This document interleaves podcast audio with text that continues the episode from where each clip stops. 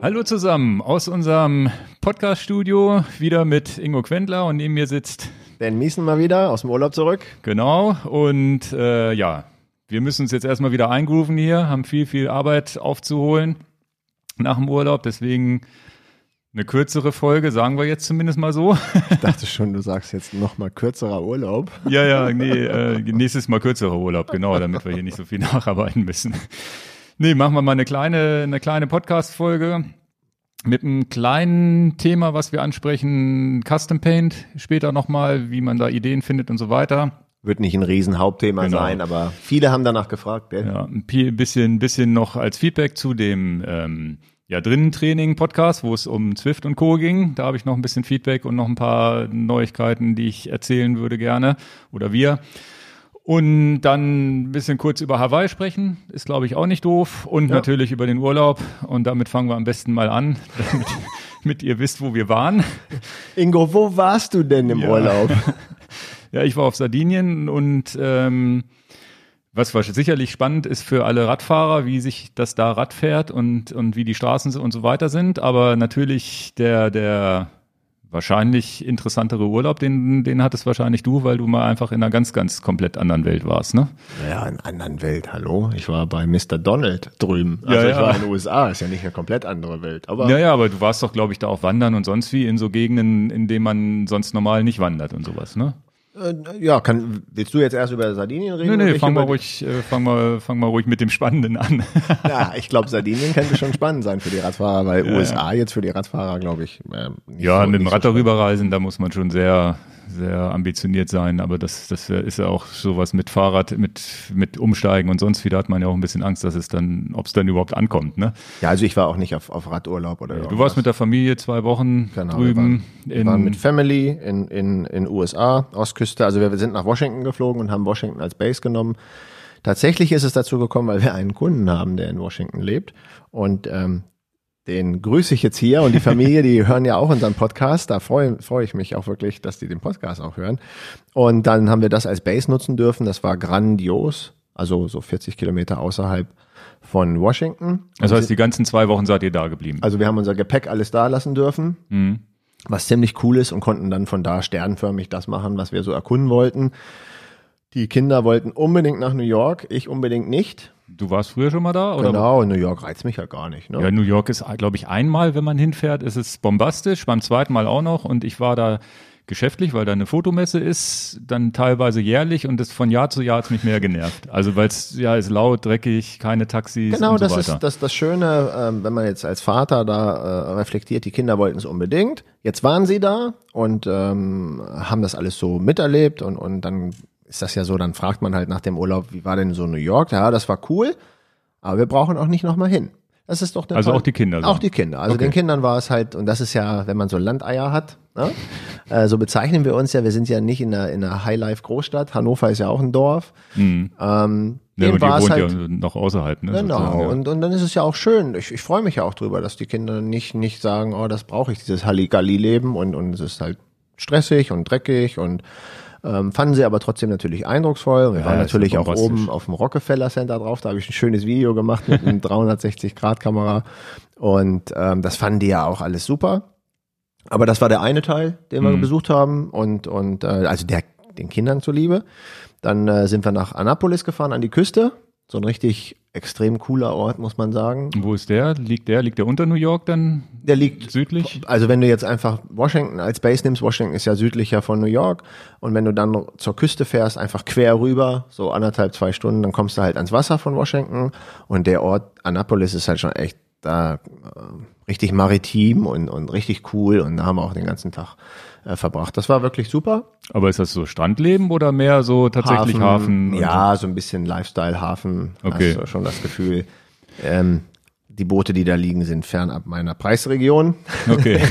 Aber darum geht's ja auch nicht. Es ist halt einfach, du hast wieder was anderes, hast halt diese Marina und, und das maritime Sache war sehr schön. Und dann sind wir auch noch, äh, da bin ich ja ein paar, paar Mountainbike-Sachen gefahren mit dem, äh, dem äh, Holger, der uns da eingeladen hatte, da das Base aufzuschlagen. Das war auch super. Wir haben natürlich Washington gemacht, was auch sehr, sehr eindrucksvoll war. In, in äh, Washington ist es natürlich jetzt momentan durch die äh, aufgeheizte politische Situation in den USA spannend gewesen. Pro und Contra Trump, was da alles so um das Weiße Haus drumherum abgeht, krass. Die stehen da den ganzen Tag rum und demonstrieren oder wie? Ja, für, für, für, für, für und dagegen, ne? Also die Okay. Hater und die Lovers. Und äh, das ist ja, naja, es ist richtig ein Zirkus, würde ich sagen. Und, und ähm, ich muss ganz ehrlich, also ich will gar keine politische Sache groß raushauen, aber eine Sache, wo ich wirklich baff war, es wurde eine Schulklasse da durchgeführt, also von, von dem Washington äh, Monument Richtung, äh, Richtung White House, das ist nicht weit voneinander entfernt. Die kamen uns dann entgegen und diese ganze Schulklasse hatte Make America Great Again T-Shirts an. Und wo ich sagte, das kannst du doch nicht bringen. Als Schulklasse. Ja. Da habe ich doch gedacht, Also sozusagen eine Pro-Trump-Schulklasse. und das, da, da, da war ich völlig von der Socken, sag ich. Das wäre so, als würden wir hier mit dem CDU-T-Shirt rumlaufen. Oder Ja, was. also ich weiß natürlich, ich, ich weiß natürlich nicht, wie es zu dieser Situation kam, ob äh, kam, ob das, äh, ich kann es ja gar nicht, ich habe ja mit niemandem weiter darüber gesprochen, aber es war jedenfalls eine, eine Altersstruktur und es sah so aus, als wenn da drei Lehrer oder drei Begleiter dabei waren und, und, und es, es, es hatte so einen richtigen Touch von Schulklasse, weil es waren auch keine Ferien und ja, Also, also, wenn ich es hatte, wirklich eine Schulklasse ist, wäre es ja krass. es, ich hatte so den Eindruck, boah, das ist echt, das ist ja eine Impfung. Also Ja, ja. nicht jedes T-Shirt, was man geschenkt kriegt, muss man auch anziehen.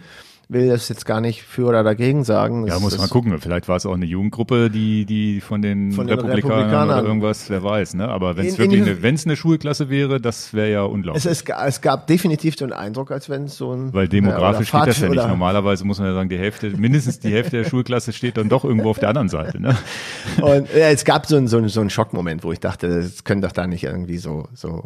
Und mein, mein Sohn war ja auch dabei. Es können ja nicht irgendwie so zehnjährige Kinder alle mit so einem T-Shirt da durch die Gegend laufen. Fand ich so ein bisschen, finde ich sowieso nicht so gut. Äh, Also in es ist ja sowieso, es ist ja sowieso politisch gesehen strange für uns Europäer oder sagen wir mal für uns Deutsche hier.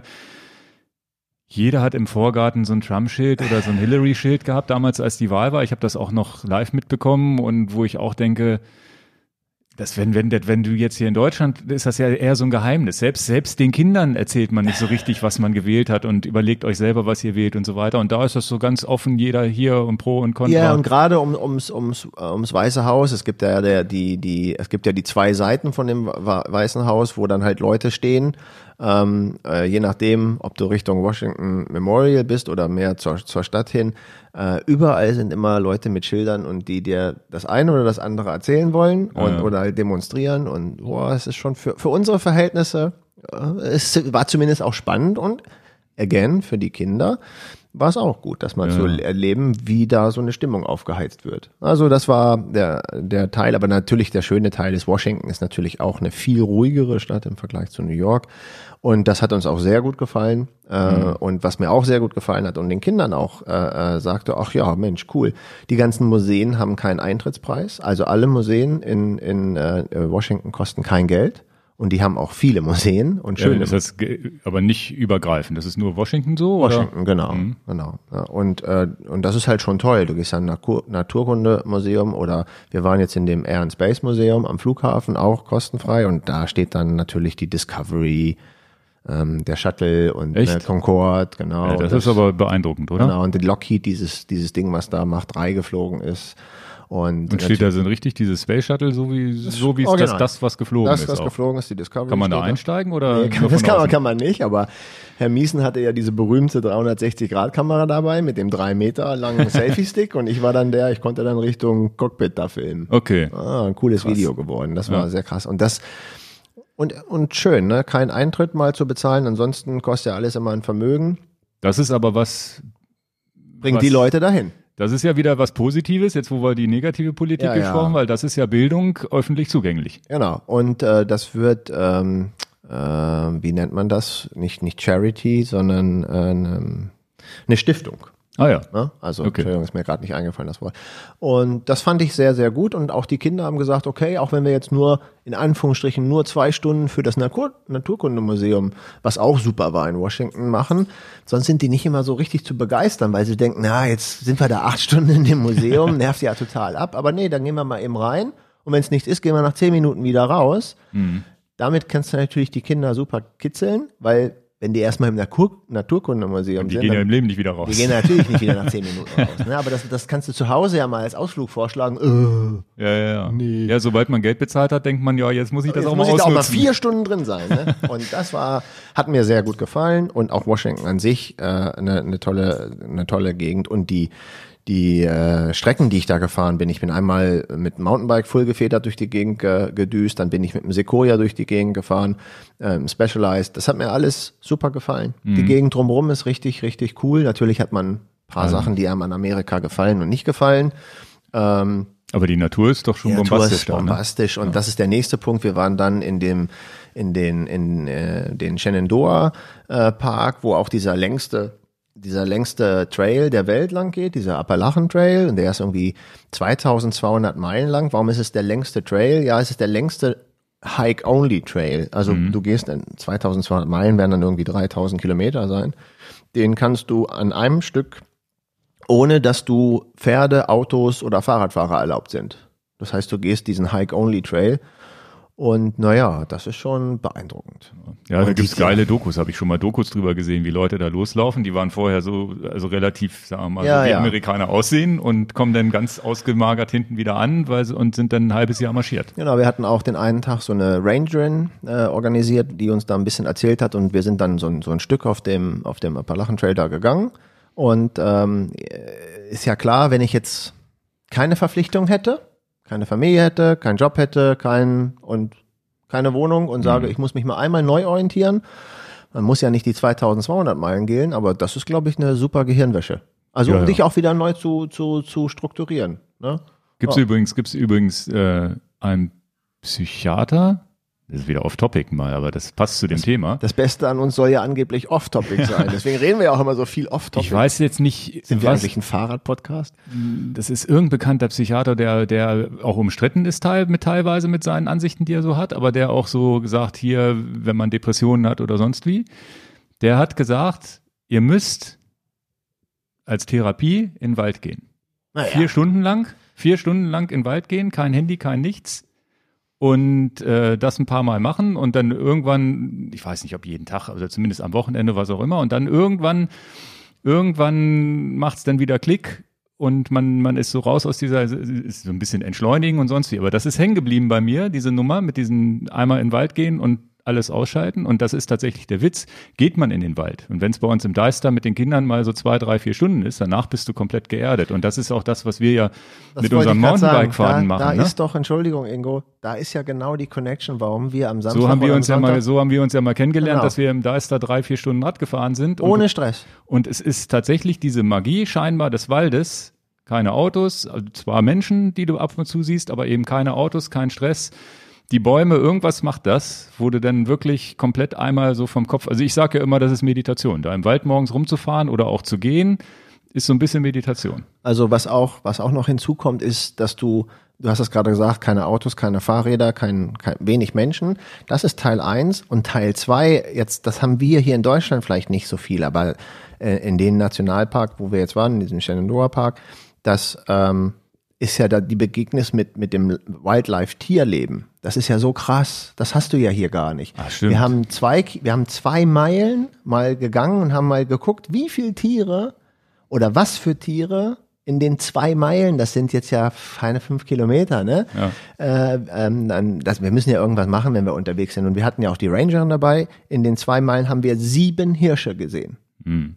Äh, äh, wie oft hast du einen Hirsch im Deister gesehen? Ja, wenn ihr mit mir gefahren seid, haben wir immer welche gesehen. na, na, aber ist schon mal klar, ähm, das ist ja extrem krass. Nun war der Indian Summer da. Ähm, Das ist ja auch so eine, so, eine, so eine Zeit, wo die Blätter halt diese vier Farben da in den Bäumen sind. Also auch Begriff für viele Leute. Für mich war es vorher nicht so ein durchschlagender Begriff, nur jetzt weiß ich das. Aber ähm, dann hatten wir einen so ein, ich weiß nicht, ob das Os- Opossum hieß oder was auch immer, da, da ein bisschen gesehen. Dann siehst du natürlich ständig Eichhörnchen, die flüpfen ja auch überall rum. Ja, die siehst du in New York Die sieht man in New York auch. Überall die Eichhörnchen. Und so Waschbären, glaube ich, auch, ne? und ähm, dann habe ich einen Bären gesehen, den Kinder haben den verpasst, so ein ganz kleiner. Ähm, das ist auch natürlich ein Erlebnis. Ja, ja. also kein Zoo-Erlebnis. Also ich denke mir, wenn du da wirklich ein halbes Jahr am Wandern bist, dann ähm, hast du mehr Tiere als Menschen wahrscheinlich gesehen. Mhm. Ja, ist also auch ganz schön. Ja, cool. Ja, und dann äh, ist der Urlaub leider wieder vorbei. Jetzt bin ich Ja. wieder hier. Zwei Wochen. Wahrscheinlich, zwei Wochen ist aber wahrscheinlich so wirklich knapp an der Grenze von dem Minimum, was man machen muss für sowas, ne? Na, ich sag mal so, wir haben jetzt ähm, deswegen auch nochmal über diesen Podcast den Dank, dass wir überhaupt einen Base haben durften, war natürlich super. Also ein Ja, Base und zu ein haben, von Insider, man, der dich Natürlich. direkt dahin bringt, wo es geil ist, wahrscheinlich. Auch mit dem Fahrrad und so, ne? Ja, Ah, also die Fahrradtouren haben mir natürlich auch super gefallen. Ja, ja. Also das, das war der kleine Ausrutscher. Also jetzt mal gar, gar nichts mit, mit Sport am, am, Mhm. am, am, am Hut, sondern eher der Family-Urlaub. Aber du hast ja auch eigentlich Family-Urlaub gemacht, nur bei Genau. dir wird mehr Fahrradzeit genehmigt. Naja, zweimal bin ich gefahren nur. Ach so. Ja, ja. Also das ist auch tatsächlich. auch, also da können wir uns ja die Hand reichen. Da muss ich auch tatsächlich sagen, dass ich in Sachen Fahrradurlaub auch vorher gesagt habe, ach, wenn ich jetzt das Fahrrad nicht gebucht hätte, wäre es jetzt auch nicht schlimm, wenn ich ohne gefahren wäre. Also es ist so, dass ich dieses, äh, dieses, ich habe in den letzten drei, vier Jahren überhaupt ja erst angefangen, in den Alpen zu fahren, die Berge zu fahren, dann La Palma kennengelernt und sowas. Und dann weißt du auch, wenn du jetzt mal eine Woche kein Rad dabei hast, ja, das kommt ja bald ein La Palma Urlaub, wo du wieder ganz viel in den Bergen fährst. Also es ist nicht mehr so, dass ich in die Berge fahre und denke, oh, also so wie es früher war, ne? Kein Fahrrad mitgenommen in die Oh, Bergen und denkst mir überall diese Rennradfahrer und ich nicht. Mhm. Ne? Und das Gefühl habe ich nicht mehr so. Das heißt, äh, ich bin da relativ entspannt, war dann am Ende trotzdem froh, dass ich es mit hatte, weil ich zwei bombastische Fahrten machen konnte. Also Ja. wir sind äh, geflogen nach äh, Olbia. Das ist, äh, weil das, wenn du so einen Herbsturlaub machst, ist mir immer wichtig, dass es zumindest einen Direktflug ab Hannover gibt. Ne? Das halt eine Woche oder so ist eh schon kurz für so einen Flug. Und wenn du sagst, okay, Direktflug, da sind wir in Olbia gelandet. Vom Flughafen 20 Minuten weg in der Nähe von San Teodoro hatten wir so eine Unterkunft gehabt. Zur, zur Ergänzung für den Podcast, da haben wir am Anfang nur super schnell gesagt, Sardinien, Ach ja. ja, ja. südlich von, von Kors- Korsika. Genau. Korsika kennt ja fast jeder als kleine Insel, hätte ich fast gesagt, bisschen größer schon und darunter Sardinien. Da muss ich auch meiner Frau danken, weil die macht natürlich diese ganzen Reisen. Ich wus- wusste natürlich eine Woche vorher nicht, wo wir. Alle fragen mich in Sardinien, wo bist denn da? Ja, keine Ahnung. Aber meine Frau ist ja immer, die kennt mich ja mittlerweile auch und wir suchen die Urlaubsziele ja auch ein bisschen danach aus, dass da irgendwo mal ein Berg in der Nähe ist, wo der Papa auch mal mit dem Fahrrad fahren kann. Und das macht sie wirklich gut. Dann haben wir, hat sie halt nach Sizilien und Sardinien gesucht. Sizilien soll, soll auch schön sein. Ursprünglich Straßen ein bisschen schlechter wohl und sonst wie und hat sie Sardinien irgendwie entdeckt.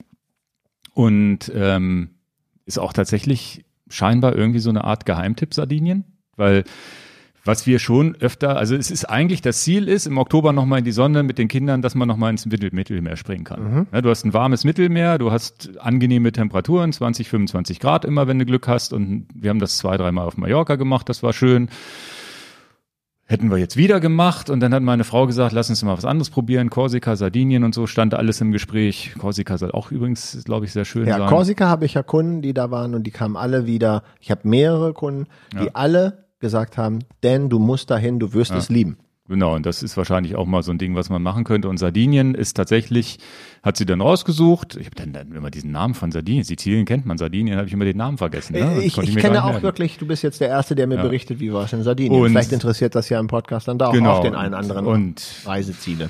was der Knaller ist, Sardinien ist wie Mallorca und ein bisschen ursprünglicher, so wie La Palma, also so eine Mischung. Also Mallorca ist ja schon sehr, aber ohne Touristen.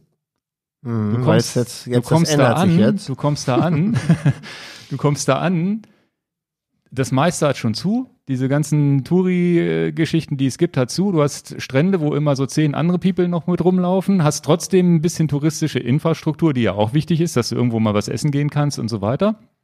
Und auch Strände hast und äh, wir sind so begeistert gewesen, weil das einfach total entspannt war da. Du, du bist an den Strand gefahren, da sind dann auch große Parkplätze, da stehen dann nur zehn Autos drauf. Ja, aber ist doch super. Und ähm, total und, und Mallorca ist ja im Herbst auch nicht so überlaufen wie im Sommer, ne? Aber da ist es halt anders, ne? Du fährst da rum, du hast die, die, die Kreuzfahrtbusse, die überall rumfahren, du hast die Mietwagen, die dich als Fahrradfahrer irgendwie nerven und weißt du ganz genau, dass es ein Mietwagen war, der das dich wieder halt geschnitten voll, hast. ne? Das ist halt voll. Genau, und selbst im Herbst voll, trotzdem natürlich schön Mallorca und auch schöne Radstrecken und natürlich auch bekannte Radstrecken, viel mehr Radfahrer unterwegs. Aber das war wirklich was, wo ich extrem, da waren wir alle geflasht. Also war noch eine andere Familie auch mit. Wir hatten so ein, und dann hatten wir auch mit dem Apartment Glück. Wir haben so ein, das sind so Art Doppelhaushälften Apartments gewesen mit einer kleinen Küche drin, zwei, jeweils zwei Schlafzimmer, zwei Bäder.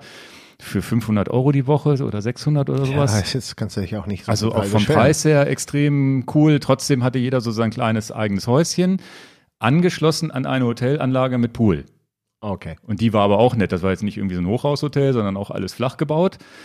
Das heißt, du hattest ein bisschen Hotelinfrastruktur, warst aber trotzdem so Ferienhaus, was wir so ganz gerne mögen, ähnlich untergebracht. Ne? Und auch alles entspannt, weil natürlich, die, das war die letzte Woche, wo die noch offen hatten. Ne? Danach hätten sie geschlossen, Krass. eine Woche Ja. später. Und dann, ähm, die hatten auch einen Strand in Fußwegnähe, eine kleine Joggingstrecke, wo du so laufen konntest. Und das war alles, das war halt, das war erstmal super schön. Damit steht und fällt der Urlaub ja auch. Und dann die, diese Ruhe da, die Strände und das Wasser. Das Wasser ist halt echt fünf Meter tief, klar, konntest du ins Wasser reingucken. Einen Tag haben wir uns mit, mit den zwei Familien, die wir sind, halt zusammen so ein Boot gemietet. Das, das kostet im Sommer irgendwie ein Tausender am Tag. Wir haben das irgendwie für 280 Euro bekommen. Inklusive das, inklusive Bootsfahrer noch dabei. Und also, also wirklich für relativ schmales Geld, das war, und die Kinder waren völlig begeistert, war der beste Tag ihres Lebens. Die haben mir gesagt, wie toll. Also pro Familie 140 für Ja, ein ja. Boot geliehen und das durch vier geteilt. Macht. Ja, ja. So. Soll ich dir was sagen jetzt dazu? Da fällt mir jetzt mal spontan was Preismäßiges ein, weil ja, also zu der Höhe ganz kurz, wollte Ja. ich mal kurz einen Vergleich ziehen. Das ist ziemlich cool, weil du das sagst, flach gebaut, keine hohen Sachen. New York, Riesenhochhäuser, kennen wir ja alle, Skyscraper. Washington darf ja nichts höher gebaut werden als Kapitol, alles Flachbauten. Ne? Ja, ist also ja. ziemlich, also nicht alles Flachbauten, aber nicht solche Skyscraper. ist ganz gut, aber zu den Preisen. In Washington die Museen kostenfrei. Was kostet denn das Observatorium auf dem äh, Rockefeller Center oder dem, dem World Center oder auf dem Empire State Building im Schnitt pro Person, dass du mit dem Fahrstuhl hochfahren darfst? Schätz jetzt mal. 25 Dollar? 40 Dollar. Wir sind zu viert aufs Rockefeller Center, 158 Dollar. Ach. Also es war teurer als das Boot. Naja, und das mit diesem Boot war halt, also das sind, also da gab's Aber da profitierst du ja von dem günstigen Preis für eine Nebensaison. Ja, und, der, und dann hatten wir auch richtig Glück. Also das ging über so eine App. Ja, wie heißt die? Das hat alles mein Kumpel da gemacht, ne? Der, ich habe da gar keine Ahnung von. Der, der meinte auch auf Malle hätte das Boot locker erstmal in der Nebensaison ein Tausender gekostet, in der Hauptsaison wahrscheinlich ein Zweitausender, weil das war richtig schon so ein großes Boot mit Motorboot. Motorboot mit hinten noch ein Schlauchboot dran und sonst wie. Also so ein richtig, also so yachtmäßig, aber in klein. Und ähm, dann fährst du halt da von Bucht zu Bucht und dann haben wir mit dem natürlich auch gesprochen da und er meinte, naja, da wo wir in der Bucht alleine standen, sind halt im Sommer 100 andere Boote. Na gut, dann hätte ich ja schon keinen Bock Da hätte ich auch schon keinen Bock mehr gehabt. Also so war es natürlich der Knaller, bis da reingeschoben und du hast, konntest immer bis zum Grund gucken, egal wie tief es war. Also ist Reisetipp Sardinien, Nebensaison. Nebensaison, Oktober, Frühjahr ist vielleicht auch, ja früher habe ich wahrscheinlich ist es dann noch nicht warm, das Wasser. Früher habe ich, äh, äh, wäre mir das Wasser wahrscheinlich auch zu kalt. Das heißt, für Familie wäre es wahrscheinlich zum Wasser doof. Und dann hat einer in den Kommentaren geschrieben, irgendwo bei Instagram oder so, meinte ja, im Frühjahr sind, ist das, ist da irgendwie so alles voll mit Motorradfahrern. Da hast du also nicht diese Straßen frei, so wie wir sie jetzt hatten. Das heißt, das ist Aha. auch was, was dich als Radfahrer natürlich nervt.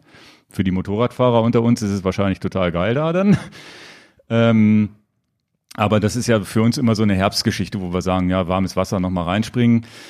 Und die, äh, ja, ja, diese, diese Boottour war natürlich ein Highlight. Und jetzt kommen wir mal zum, zum Radfahren. Und das ist wirklich unglaublich. Selbst auf der Hauptstraße überholt dich vielleicht so alle ein, zwei Minuten mal ein Auto oder mal zwei, drei Autos am Stück und dann fährst du einmal links ab. Also da, wo wir gewohnt haben, war so einmal so diese Hauptstraße an der Küste entlang, die da so lang fuhr und dann biege ich links ab ins Landinnere und dann ist es vorbei mit Autos. Ich bin da teilweise 20, 30 Minuten eine Strecke gefahren, ohne dass ein Auto kam. Und war froh, dass ich dieses komische Garmin-Radar, dieses Varia-Radar hinten immer dran hatte. Das ist das, was mir dann auf dem Tacho anzeigt, wenn ein Auto kommt. Und das war da Gold wert, weil ich bin dann immer auf der ganzen Straße da gefahren. Du hast halt nichts gehabt. Und das ab und zu bin ich dann auch mal wenig Gravel-Strecken, die man fahren konnte, weil alles meistens so doch irgendwelche Farmen, Bauern waren, die, wo man sich nicht getraut hat, reinzufahren. Oft auch mit, mit, äh, mit Gattern davor, aber manchmal war es auch offen zugänglich und dann gab es nur so zwei, drei Gravel-Strecken, die ich mal rechts, links abgebogen bin. Das war aber auch ganz cool, da durch zu, zu, zu fahren, da einfach diese Schotterstrecken.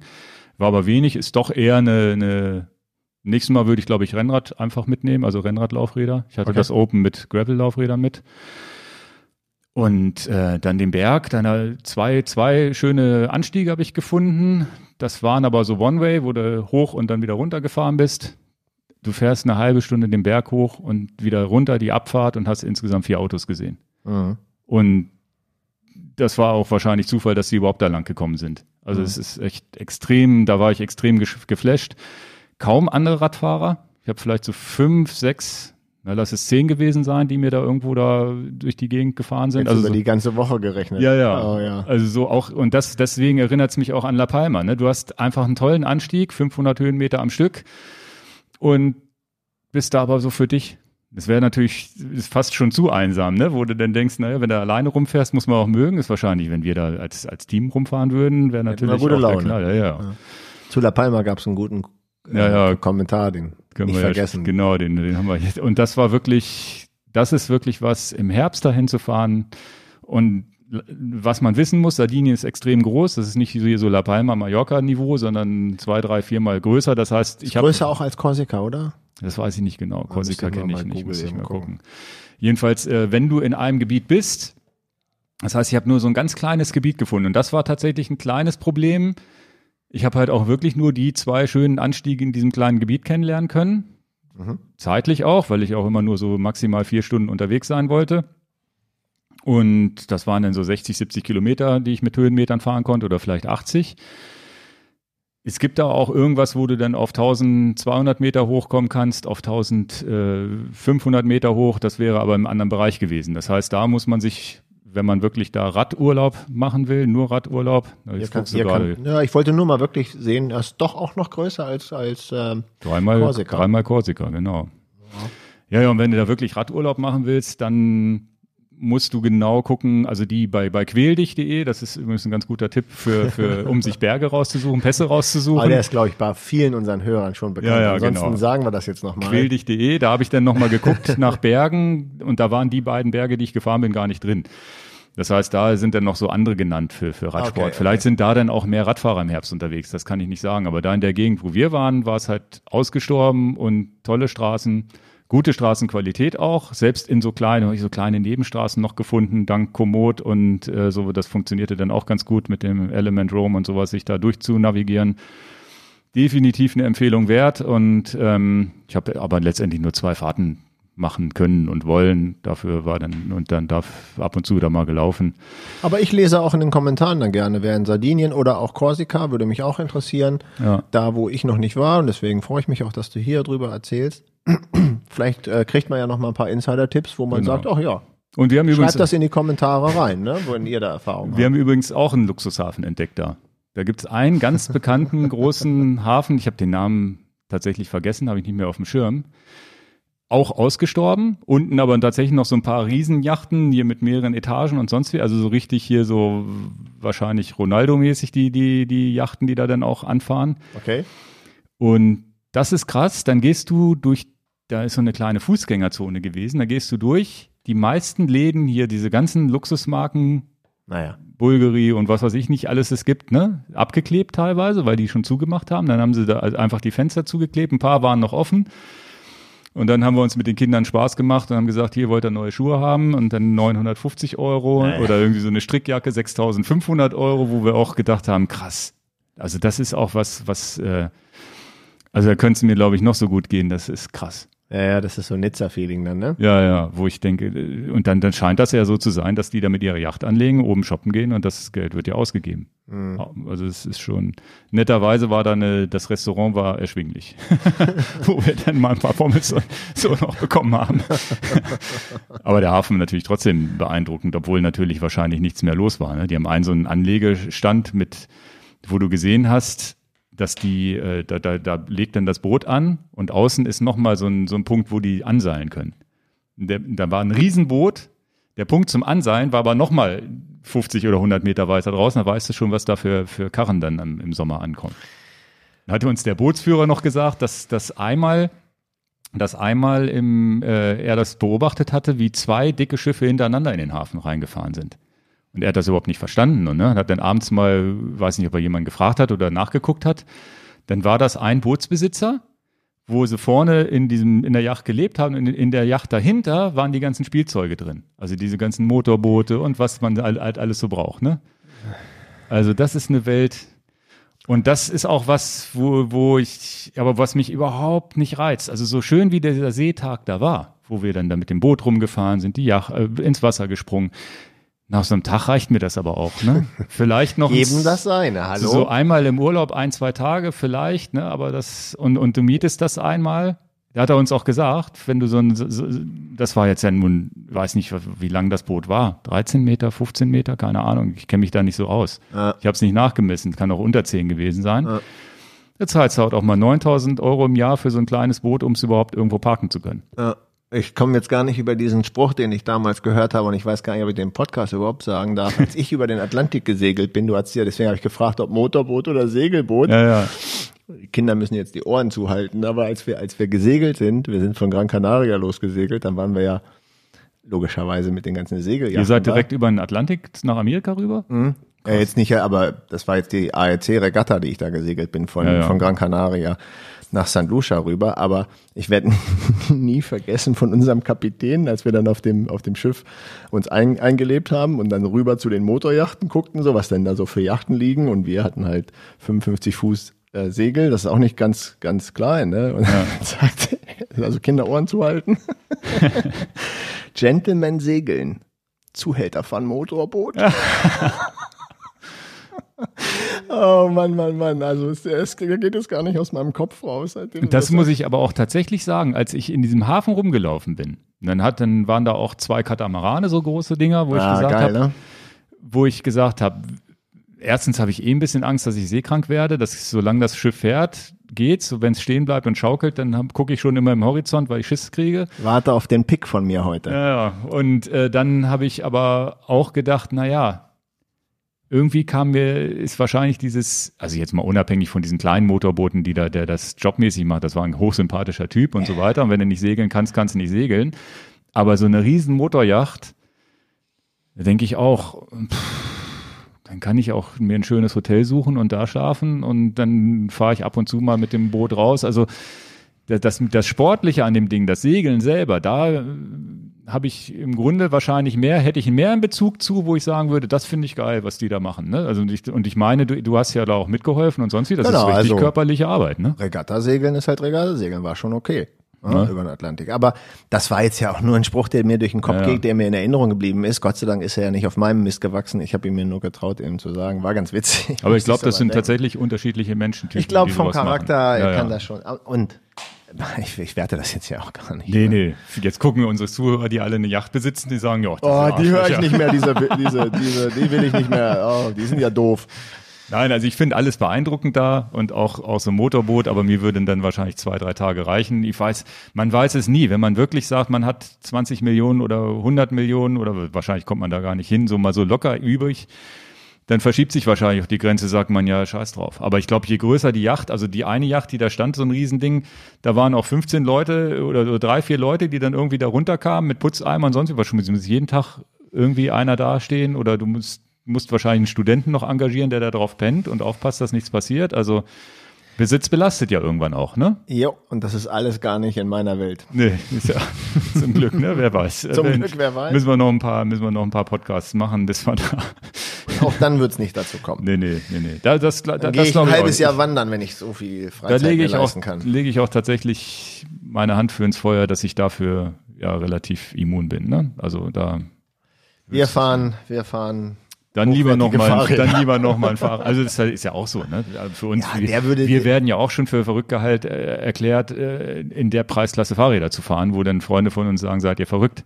Tja. Ja, also das, äh, und das, wir sind jetzt diejenigen, die sagen, seid ihr verrückt mit euren Yachten. Also, wie gesagt, jedem, jedem das seine, wo er Lust Zumindest Lust haben wir eine Meinung. Na gut, ja, so viel äh, zu unserem.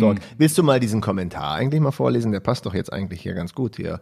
Mit dem, der Christian, der La Palma Fe- Feedback geschrieben hat, den fand ich halt zi- ziemlich gut. Hier ist er. Ja, ja, genau. Christian Kabers hat, hat, hat uns tatsächlich ähm, eine E-Mail geschickt, weil wir ja viel über La Palma geredet haben.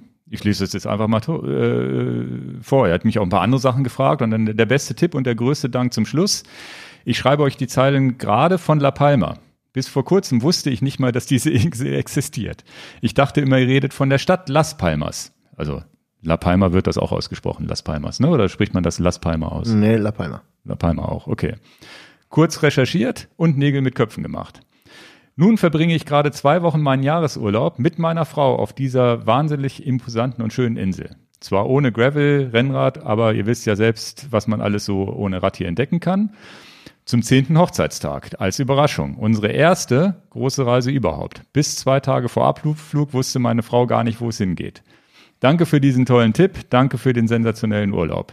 Bilder von hier erspare ich euch, hat er noch mit Smiley so einem Smiley. Krass, ja, also.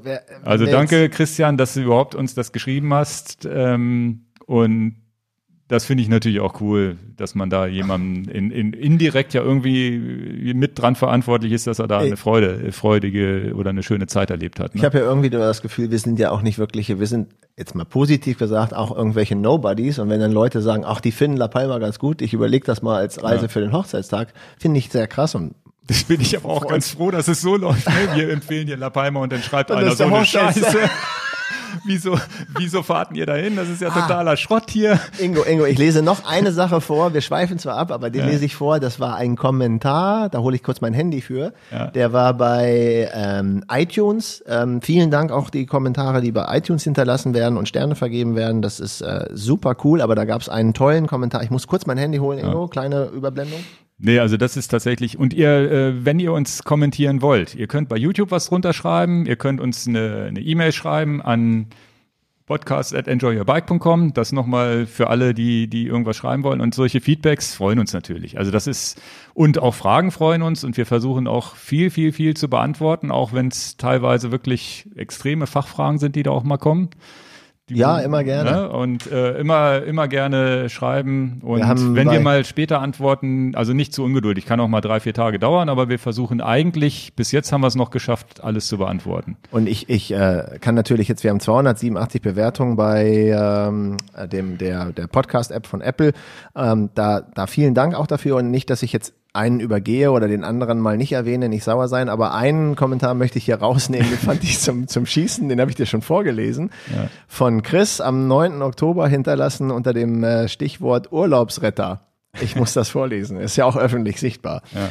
Äh, Jungs, ein Riesenkompliment an euch. Mega Podcast. Offen, ehrlich und informativ. Ihr habt mir echt den Urlaub versüßt. Jetzt kommt es, egal ob beim 30 Kilometer Longrun vom Ballermann nach Palma rein oder beim Wettkampf gegen den Wind von Rosario nach Coralejo. Äh, nicht beim Wettkampf. Wettkampf. Nein, nein, nein. beim Kampf gegen den Wind von Rosario so. nach Coralejo, nicht Wettkampf, das wäre ja ein Ding. auf Fuerteventura. Jetzt gut. Ihr wart immer dabei und habt mich unterhalten. Ja, sogar auf dem Pooldeck am Seetag habt ihr mich gerettet. Fast hätte ich mit meiner Frau plaudern müssen. Aber sie wusste direkt Stecker im Ohr, enjoyed wieder your bike. Macht weiter so und ich hoffe, dass ich euch mal in Hannover begrüßen kann. Also, zum, äh, zum Schießen, ja? ja, ja. Also er hat, hat auch vieles, mein, er hat auch vieles ja, meines beigepackt. Aber ja, Feedback ist immer gerne erwünscht, auch wenn wir nicht immer auf alles sofort und schnell reagieren können. Mittlerweile nimmt das um, so Fahrt auf, dass wir nicht mehr alle so schnell durcharbeiten können. Nee, also das, das stimmt und wie gesagt, wir sind, ich bin ja selber auch großer Podcast-Konsument, verschiedenste Themen, ne, sei es nun Tech Talk, irgendwie Apple, sonst wie bei Bits und so oder auch jetzt viele, viele ähm, andere Podcasts kann ich ja ruhig nennen. Besenwagen habe ich jetzt, höre ich ab und zu mhm. mal. Dann, Wir dann, machen Werbung auch für andere. Genau, dann, dann habe ich hier den, den vom Triathlon-Magazin, den höre ich manchmal. Und da sind im, im, im Podcast kommt immer irgendwas Fruchtbares raus, weil die Leute halt doch aus so ein bisschen aus dem Nähkästchen plaudern und nicht so journalistisch alles perfekt und sonst wie, so wie wir das halt auch machen. Und irgendein kleiner Tipp am Rande kommt immer raus, wo du denkst, ach, da bin ich jetzt noch gar nicht drauf gekommen. Und manchmal ist es auch einfach nur unterhaltsam. Man freut sich, man lacht mit den Leuten. Ne? Also das ist auch, äh, passiert mir auch, auch bei den Bits und so Jungs, die dann über Apple und sonst was reden, wenn die dann, das ist auch immer mal was, wo, wo du drüber lachst. Da schalten wir übrigens jetzt demnächst mal eine Werbung bei denen. Damit die auch, weil die müssen tatsächlich von ihrem Podcast auch leben. Also es gibt Ach, ja. Und wir nicht. Wir müssen da auch von leben, aber wir schalten bisher noch keine Werbung oder irgendwas. Ne? Aber der war, eine, war eine Frage übrigens, ob wir nicht Dauerwerbesendung äh, äh, einblenden sollten. Ja, das ist in dem Fall, soweit ich das recherchiert habe. Jetzt bin ich kein Anwalt und sonst wie. Ich habe auch keinen Anwalt beauftragt, das jetzt alles rechtssicher zu machen, aber wir haben eine Impressumspflicht. Das heißt, man sieht im Impressum, wer wir sind. Man erkennt normalerweise, dass wir ein Shop sind und wir haben, also es geht ja um diesen, diesen Button enthält bezahlte Werbung. Und bei uns und ist nichts bezahlt. Bei uns haben wir bisher zumindest keine bezahlte Werbung äh, gemacht, was also was auch bedeutet, wenn ich jetzt hier, was weiß ich, mein Open hier im Hintergrund steht, das ist halt ein von mir bezahltes Fahrrad oder von unserer Firma bezahltes Fahrrad, je nachdem, was wir hier stehen haben. Und solange das alles von uns bezahlt ist, sind wir ja unabhängig und haben eben keine bezahlte Werbung entgegengenommen. Machen im Grunde nur Werbung für unseren eigenen Shop, das ist ganz klar. Also das, äh, was heißt Werbung? Ne? Wir machen das hier schon aus Bock und nebenbei ist natürlich tatsächlich muss sich natürlich ein Podcast oder auch Videos, die wir erstellen, irgendwie irgendwann mal rechnen. Und das geht nicht über Werbeeinnahmen, die man bei YouTube erzielt, sondern wir sind schon darauf angewiesen, dass der eine oder andere Kunde dann doch bei uns hängen bleibt. Und das funktioniert ja ganz gut. Und dadurch, dass die Kunden auch alle glücklich bei uns sind, die, die kommen, äh, muss man da auch kein schlechtes Gewissen haben, dass man über diese Art und Weise das Ganze refinanziert. Und man muss ja auch bedenken, dass hier noch ähm, ja, 18 andere Leute in meiner Firma sitzen, die auch davon leben dass wir Foto- oder Fahrradzubehör verkaufen und das äh, ist jetzt mal für war, mich. War ja mal ein interessanter genau. Kommentar und für euch ist es ja auch ein bisschen. Und für mich ist es jetzt so, oder für uns ist es tatsächlich echt toll, dass wir hier überhaupt weil wir machen dieses Quatschen im Podcast, ist ja wirklich daraus entstanden, weil wir Lust drauf hatten. Oder weil wir halt auch mm, oft oder gedacht haben zumindest, wir hätten was zu erzählen, was andere interessieren könnte. Und äh, manchmal funktioniert das auch und manchmal wird uns vorgeworfen, oh, ihr, ihr schweift zu sehr ab, ab, so wie jetzt gerade wieder. Und äh, deswegen machen wir jetzt auch mal weiter mit dem nächsten Thema. Ähm, die, die bei YouTube äh, zugucken, Hinten steht ja auch mein Open White. Da äh, viel, wollte ich mich einfach mal bedanken. Ich habe jetzt am Wochenende, ich habe euch, ich habe das so ein bisschen mit gefilmt, wie ich mein Custom Paint Open White äh, aufgebaut habe, welche Teile ich verbaut habe. Und da kam, kam viel Feedback ähm, über, über, über YouTube letztendlich rein. Also ist gut angekommen, das Video, hatte ich gar nicht so erwartet. Auch die Farbe. Ich, ich hatte, ich, ich habe, ich habe gewusst, dass die Farbe polarisiert und das ja. ist auch gut so. Und ich glaube jetzt 60, 40 positiv? Ja, ich habe ja im, im, Video gesagt, wenn euch die Farbe nicht gefällt, braucht das nicht zu schreiben. Ne? Das war nee, nee, ihr, also seht, ihr seht das äh, äh, Fahrrad im Hintergrund nur, wenn ihr das, den Podcast bei ja. YouTube hört. Im Hintergrund steht ein Open, was custom lackiert wurde in Kurkuma Gelb. Da kommt es ja dann ja. heute auch in dem Hauptthema zu. Die meisten, was, was die Farbe angeht, und haben die meisten über den Helm geschimpft, den ich aufhatte. Und da wollte ich aber nochmal drauf eingehen, weil wir diesen 10er R1 Helm beide getestet haben, während ich diese, diese Jungfernfahrt da gemacht habe. Und im Grunde wäre es einer der coolsten Helme oder eigentlich der coolste Helm, den es gibt, weil es ist der einzige Helm, mit dem man als Radfahrer, also das weiß ich vom Pendeln, mit dem man als Radfahrer telefonieren kann, ohne dass der andere merkt, dass man auf dem Rad sitzt. Also wirklich Freisprechanlage. Ist perfekt. Ist wirklich perfekt. Also wahrscheinlich sogar, also ich denke mal, das Niveau eines Autos oder wahrscheinlich sogar besser. Du kriegst keine Windgeräusche oder irgendwas mit. Und du kannst halt den Helm halt auch, wenn jeder so einen Helm aufhat, als Kommunikation benutzen. Dann sind wir beide im, im Wald rumgefahren, dann haben wir erstmal eine halbe Stunde gebraucht, um das zu perren, weil das ist tatsächlich ein Nachteil, diese Tasten sich da zu merken und rauszufinden, was man wie lange drücken muss, ist wirklich schwierig. Also ich habe mir das Ganze in so eine Notizen-App reingeschrieben, damit ich überhaupt mir das wieder merken kann und bin gerade letztens. Wenn ihm die Pferde durchgehen bei Captain Chaos, ja. soll ich dich einnorden, hat ja, ja. ein Kunde geschrieben.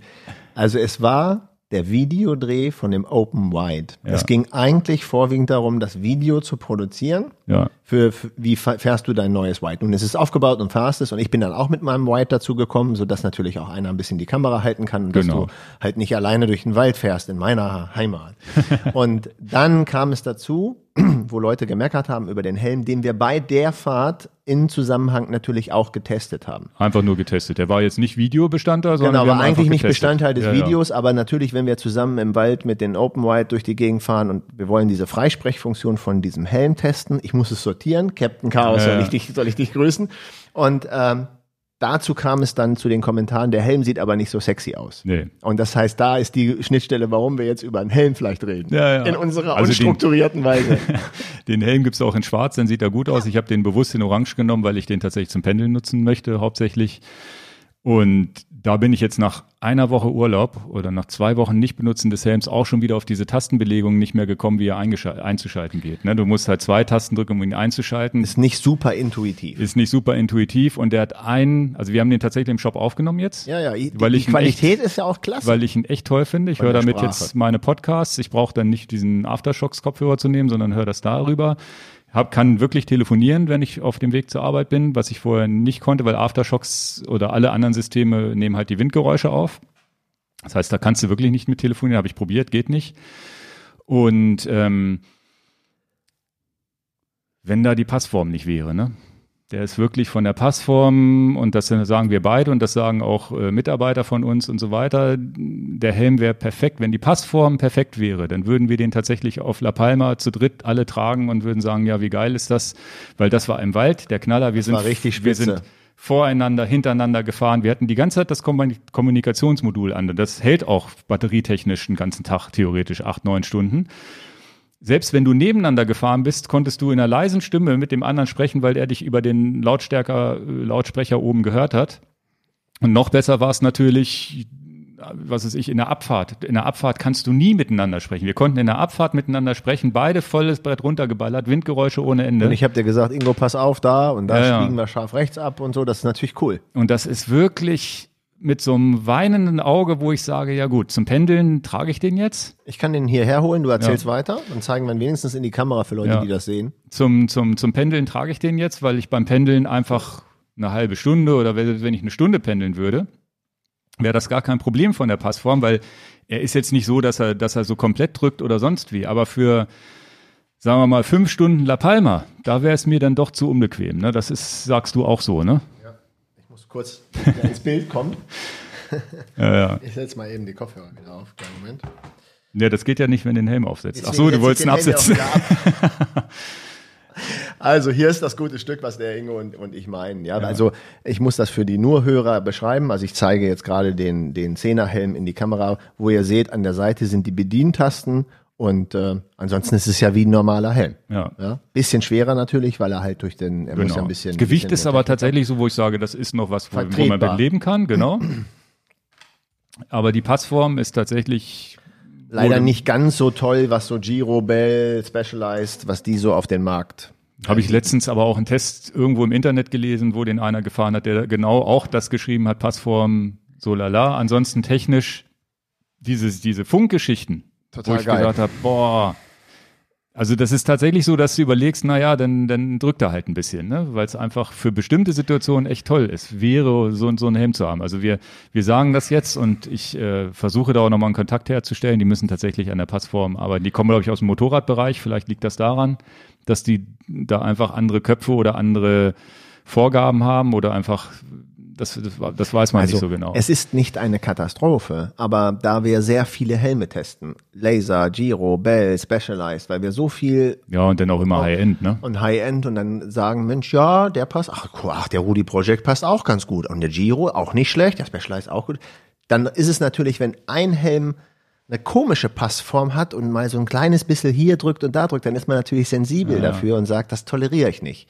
Wenn man das Beste nicht kennt, dann ist das Zweitbeste auch gut. Also ich glaube, ne? und deswegen, deswegen habe ich ihn auch ins Sortiment aufgenommen und werde da wahrscheinlich auch nochmal ein kleines Video zu machen, um das alles genau zu erklären. Ich glaube, für denjenigen, der wirklich seinen Weg zur Arbeit hat und da vielleicht auch nicht jetzt einen sportlichen, leichten Specialized oder irgendwas trägt, sondern vielleicht irgendwie so einen 100-Euro-Helm, der ja auch vielleicht von der Passform vielleicht auch nicht immer perfekt ist, für den ist das perfekt oder, oder du hast vielleicht sogar eine Stunde pendeln, wo du sagst, naja, ich könnte ja noch einen Telefonanruf erledigen oder sowas. Oder du weißt, ich habe den jetzt tatsächlich auch mal für eine sportliche Radfahrt bei mir in der Gegend rausgenommen, weil ich wusste, naja, es kann sein, dass noch, dass noch ein Kunde oder irgendwer mich anruft, wo ich auf den Rückruf warte. Und dann hätte ich, äh, dann hätte ich theoretisch äh, zumindest eine Möglichkeit, unterwegs zu telefonieren mit dem. Da habe ich dann auch mal aufgesetzt. Ja. Und Orange, die hässliche Farbe Orange in Anführungsstrichen, einfach wegen Für den Stadtverkehr ja Stadtverkehr wurscht, ne? habe ich gesagt, Jetzt einen bei dem- schwarzen will ich da nicht. Jetzt bei dem Kurkuma lackierten Open war das äh, Passte nicht so perfekt. passte nicht ganz so perfekt, aber Hellblaue Kleidung. ja, aber es ging um das Rad. Genau. Und äh, dann hat man noch ein Feedback bekommen per Mail wegen dem 44er Blatt maximal beim Wide. beim White, ähm, was ich tatsächlich jetzt wechseln werde auf den 42er, eventuell sogar noch runtergehen werde auf den 40er, weil das 44er ist mir zu groß. Ich äh, gehe aufs gewesen. 38er, hatten wir Ja. schon besprochen. Ähm, da war aber auch die Frage umgekehrt, wenn man sich jetzt ein schnelles White oder ein schnelles Open, äh, in, insbesondere ein schnelles Open aufbauen möchte, hat man da auch die Begrenzung, weil äh, ich habe in dem Video erzählt, 44 mehr geht nicht.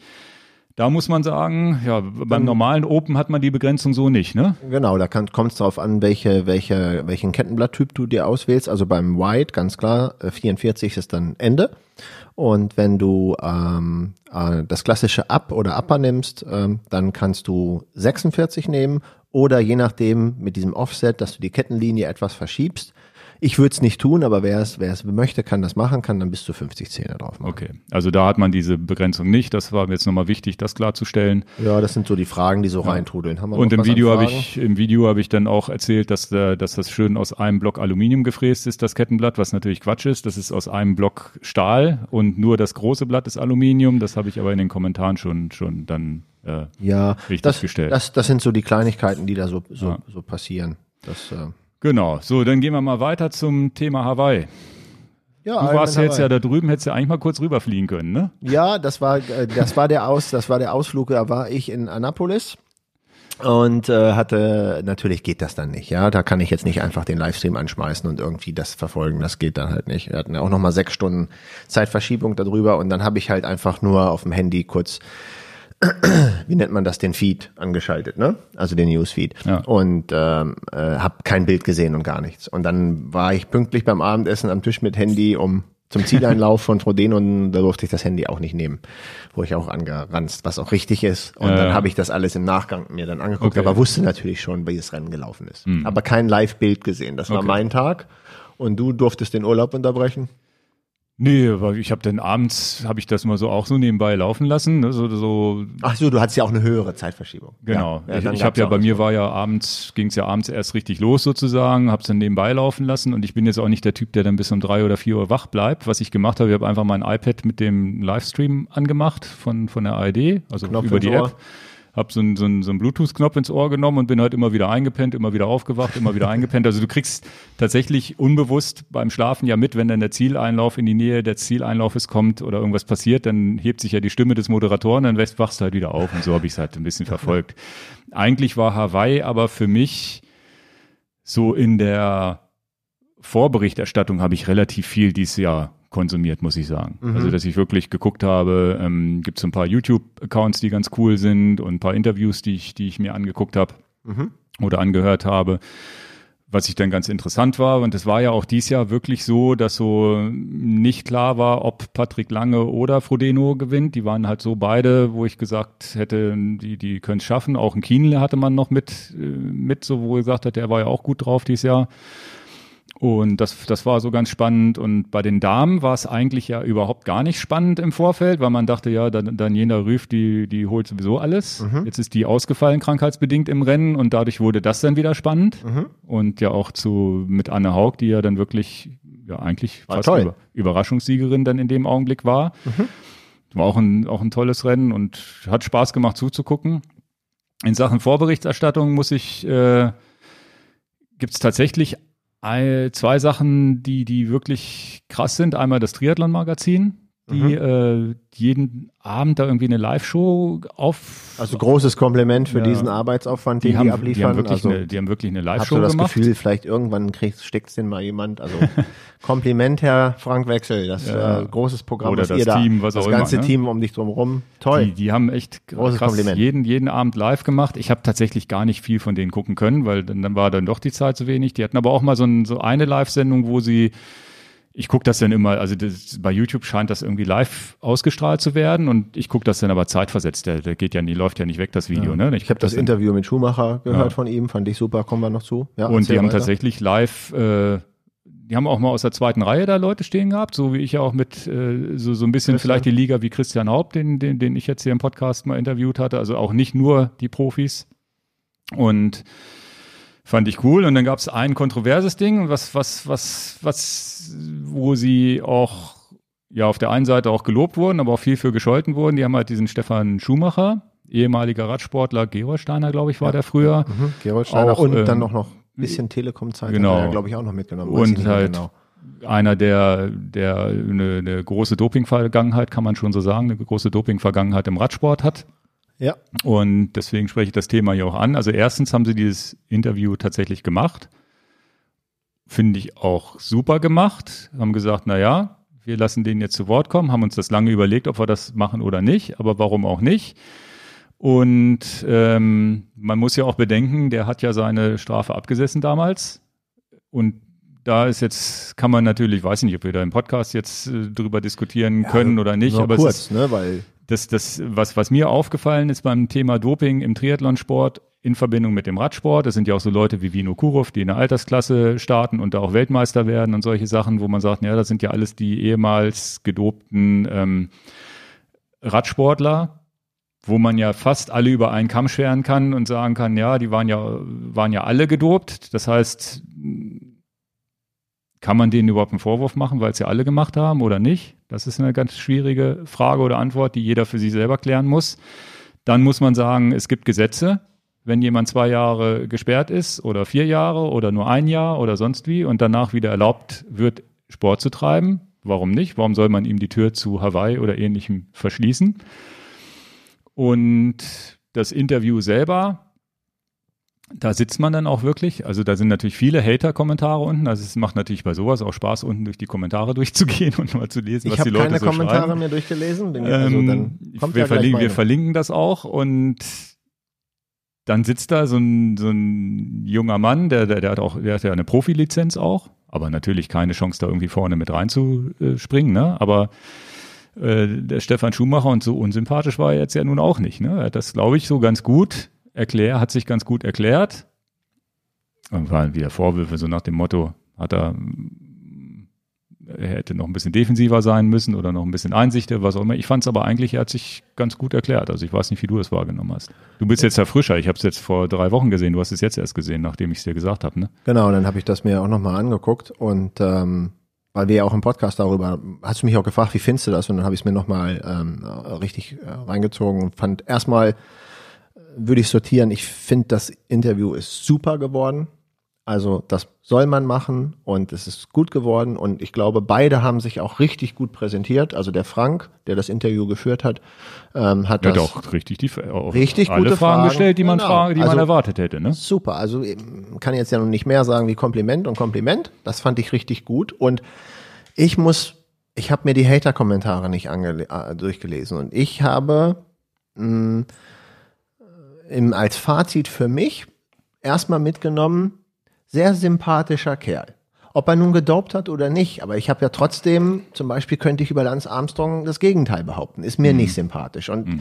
ob jemand mir sympathisch ist oder nicht, das entscheide ich ja einfach so, wie er mir gegenübertritt oder wie ich ihn kennenlerne, ob auf der Straße, im Kino, in der Disco oder hier beim, beim Bikefitting oder im, im, auf dem YouTube-Channel. Ich kenne ihn nicht persönlich und ich nehme ihn jetzt durch das Video wahr und fand das super sympathisch. Mhm. Und kann dann auch nicht irgendwie sagen, oh, was für ein Dreckskerl oder so, wenn ich ihn sympathisch finde. Fand ja, ich, fand ich, hat er gut gemacht. Ich fand, er hat es super ehrlich gemacht, hat ziemlich schnell auf den Punkt gebracht.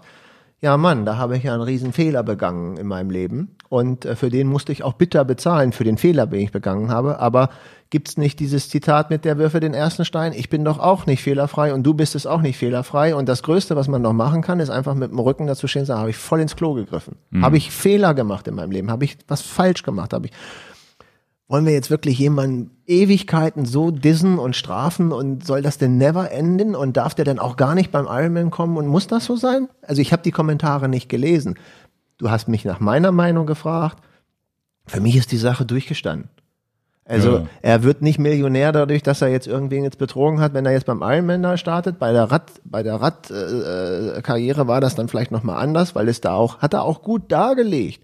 Da geht's auch um was. Mhm. Da geht's auch um was, um, um richtig und ja, jetzt, jetzt verdient wird er kein Geld dran verdienen. Das hat ja Christian Haupt auch schon erzählt. Naja, wenn er seine Kosten tragen kann, ist er schon ganz gut dabei. Ne? So und und äh, mein mein Feedback. Ich will jetzt hier nicht hier über Dopa-Sachen da reden. Das liegt mir fern, aber ich habe ja eine persönliche Meinung dazu und für mich ist das durch. Ich fand ihn sympathisch. Ich fand es super gut, wie er sich präsentiert hat.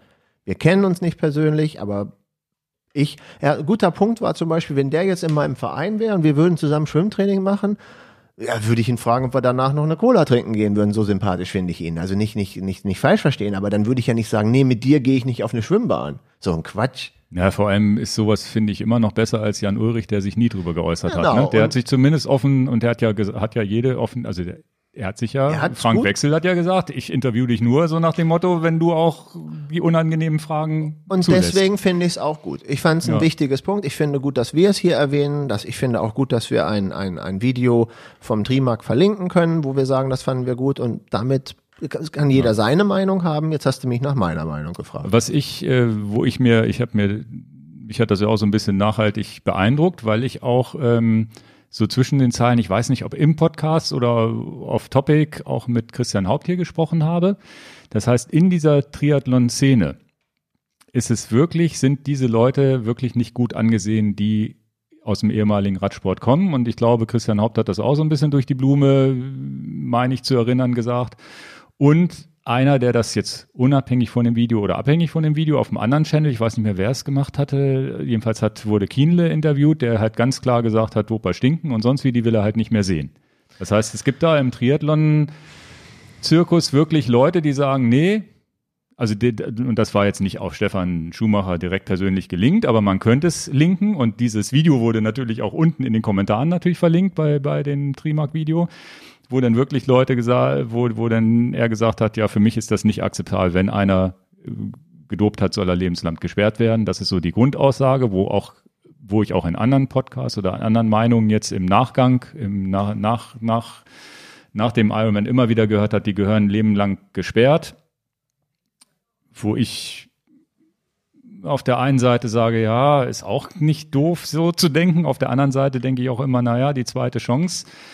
Es ist ja jetzt nicht so, dass die Leute umgebracht haben und lebenslang ins Gefängnis müssen, sondern die haben vielleicht, äh, in dem Sinne haben sie ja eine, eine, ein Kapitalverbrechen begangen, indem sie anderen Leuten vielleicht Preisgeld weggenommen haben und sonst viel. Und solche Leute gehören halt drei, vier, fünf Jahre ins Gefängnis, aber halt nicht ein ganzes Leben, wenn man das jetzt auf die normale Welt überlegt. Und danach gehen die halt raus und können weitermachen oder hoffentlich was anders machen als vorher.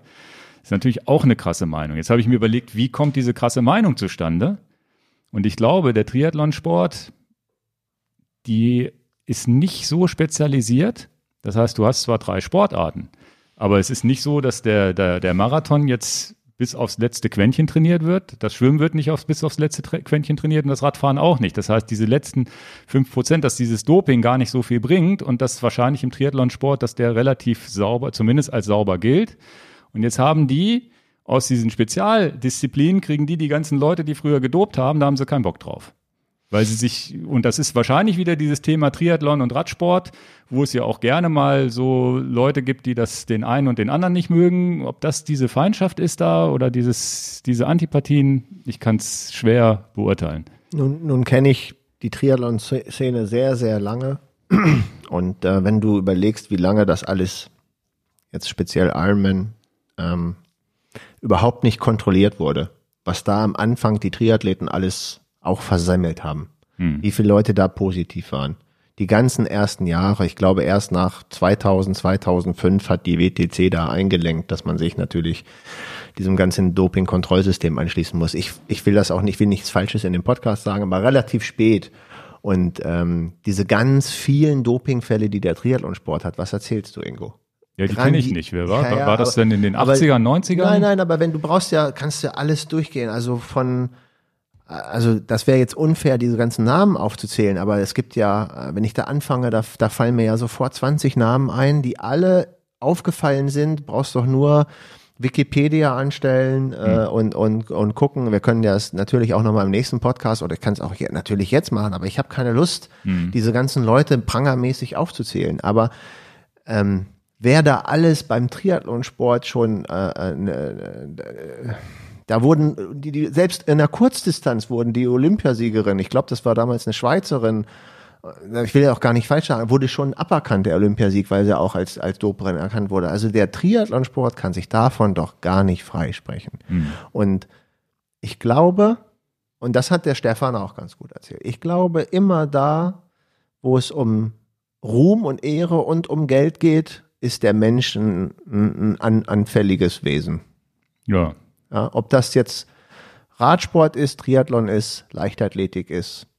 Ne? Also da habe ich keine Hoffnung. Sage ich es mal so. Ja, schwierig, schwieriges Ich habe keine Hoffnung ans Gute da an den Menschen zu denken. Also und ich bin auch kein besserer Mensch, Also bei den, angeht. bei den Radsportlern in der Vergangenheit, in dieser EPO-Hochphase Das Radsport, weiß ja jeder. ich wüsste nicht, Wenn du weißt, alle anderen machen's, wüsste ich nicht, ob ich, ob man da resistent wäre. Also das, wer, wer das von sich sagen kann, ähm, ich glaube, das kann man nicht von sich sagen, weil man natürlich in der Situation nicht ist oder sonst wie. Ne? Aber ich glaube, das ist schon was, wo die Hürde, da nicht zu dopen, ist, glaube ich, extrem hoch. Also das, das ist extrem hoch, es nicht zu machen oder gemacht zu haben dann damals. Ne? Also das ist schon.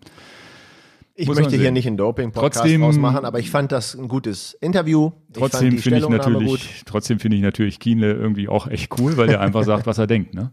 Der hat auch, der hat auch dieses Bahrain-Team mal verlassen, weil er das nicht mehr gut fand. Da ist übrigens auch eine interessante Doku jetzt drüber gelaufen mit dieser, mit diesem Triathlon-Sponsoring Bahrain, wo halt Kienle und, also als deutsche Athleten Kienle und Frodeno. Ist, ist Nibali aus dem Radsport auch mit Bahrain unterwegs? Ja, ja. ja das finde ich auch nicht gut. Habe ich genau. auch eine Meinung. Da gab es eine schöne ARD-Doku, müsst ihr mal googeln, weil ich weiß nicht, ob ich das selber nochmal rausfinde. ARD-Doku Bahrain und sonst wie. Da hat sich übrigens Frodeno auch den Fragen des, der Journalisten gestellt, obwohl es sehr kritisch beäugt war. Und Kienle ist da nach einem Jahr rausgegangen und Kienle ist wirklich ein Typ, der sagt, was er denkt und der sagt auch, was scheiße ist. Ne? Und, und das macht ihn auch sympathisch. Ja. ähm, der war übrigens auch bei, muss ich auch empfehlen, Pushing Limits. Ich weiß gar nicht, Kenn was das, ist. die sind, glaube ich, relativ bekannt als Trainer oder sonst wie auch. Ich weiß es gar nicht. Ich bin irgendwie über deren YouTube-Account auch jetzt über Hawaii gestolpert. Aha. Die machen geile Hawaii-Folgen. Okay. Weil die, ähm, die versuchen immer in den Interviews auch immer was anderes rauszukitzeln, als jetzt diesen Standard-Pressekonferenz, na, bist du fit und okay. was erwartest du für eine Zeit und wer, wer sind die Favoriten, bla bla bla, sondern die stellen halt Fragen, die die anderen nicht stellen. Oder versuchen. Das nicht, aber das dann nicht zu Kienle dann verlinken? Kann ich verlinken, genau. Und die hatten auch ein schönes, äh, in, die haben, das nennt sich, die haben immer so jeden, so Kona drei, vier Tage vor Vorfolgen gemacht, die jetzt nach Race-Folgen habe ich jetzt noch gar nicht gesehen oder gehört, auch mhm. bei YouTube und sitzen dann da hinterher auch äh, irgendwie zehn Minuten erzählen, wie es war und sonst wie. Das ist eigentlich hochinteressant, wo sie dann erzählen, ja, dann Daniela Riff, ähm, ja. Presseevent, werden alle Journalisten eingeladen, kommen sie an, haben irgendwie einen Zeitspot gekriegt vorher.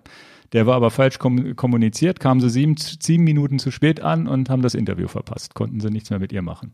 Hatten, hatten aber im Vorfeld schon zwei, drei andere Vorberichterstattung über Daniela Riff gemacht, die zu diesem Interview mit reingeschnitten werden sollten.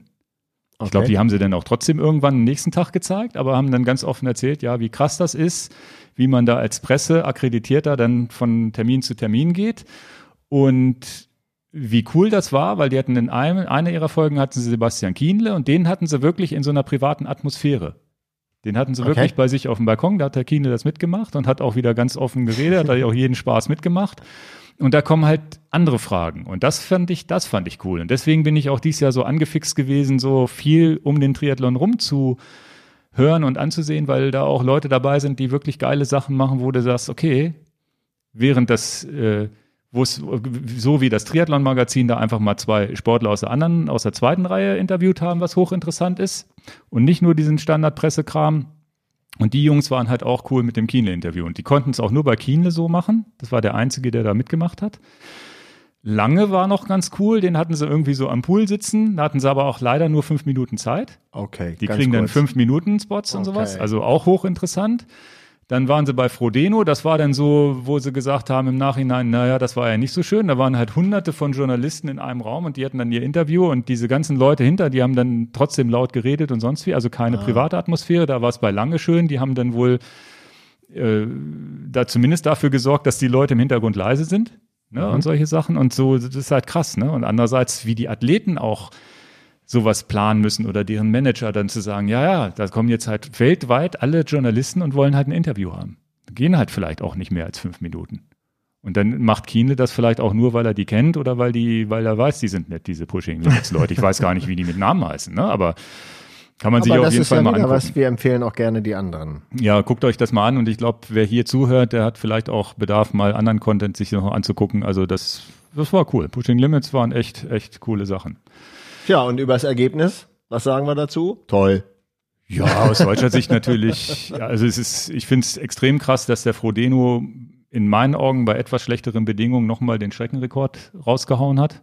Fällt, und mir, wie, fällt mir nur ein, wie perfekt. Ja, wie der perfekt. ist in, in mancherlei Hinsicht auch schon fast ist das so wie Bayern München, ne? alles sehr perfekt und wo man weiß, okay, wenn der jetzt nicht einen schlechten Tag hat, gewinnt er, aber er hatte auch schon schlechte Tage und ist trotzdem ins Ziel gelaufen, das muss man ihm auch zugute halten. Also es ist ein hochprofessionelles Ding, was der da aufzieht, bis hin dazu, dass der eine Woche vorher, dass man weiß, er hat was an sein Fahrrad und an seinen Schuhen verändert und das aber nicht gezeigt wird. Ne? Und dieses, dieses Cockpit, was er da jetzt fährt und solche Sachen und dann diese, ich glaube, Adidas-Schuhe, die jetzt so ein bisschen wie die, kriegst du, hast, kriegst du Nee, das die Schuhe waren von Bond.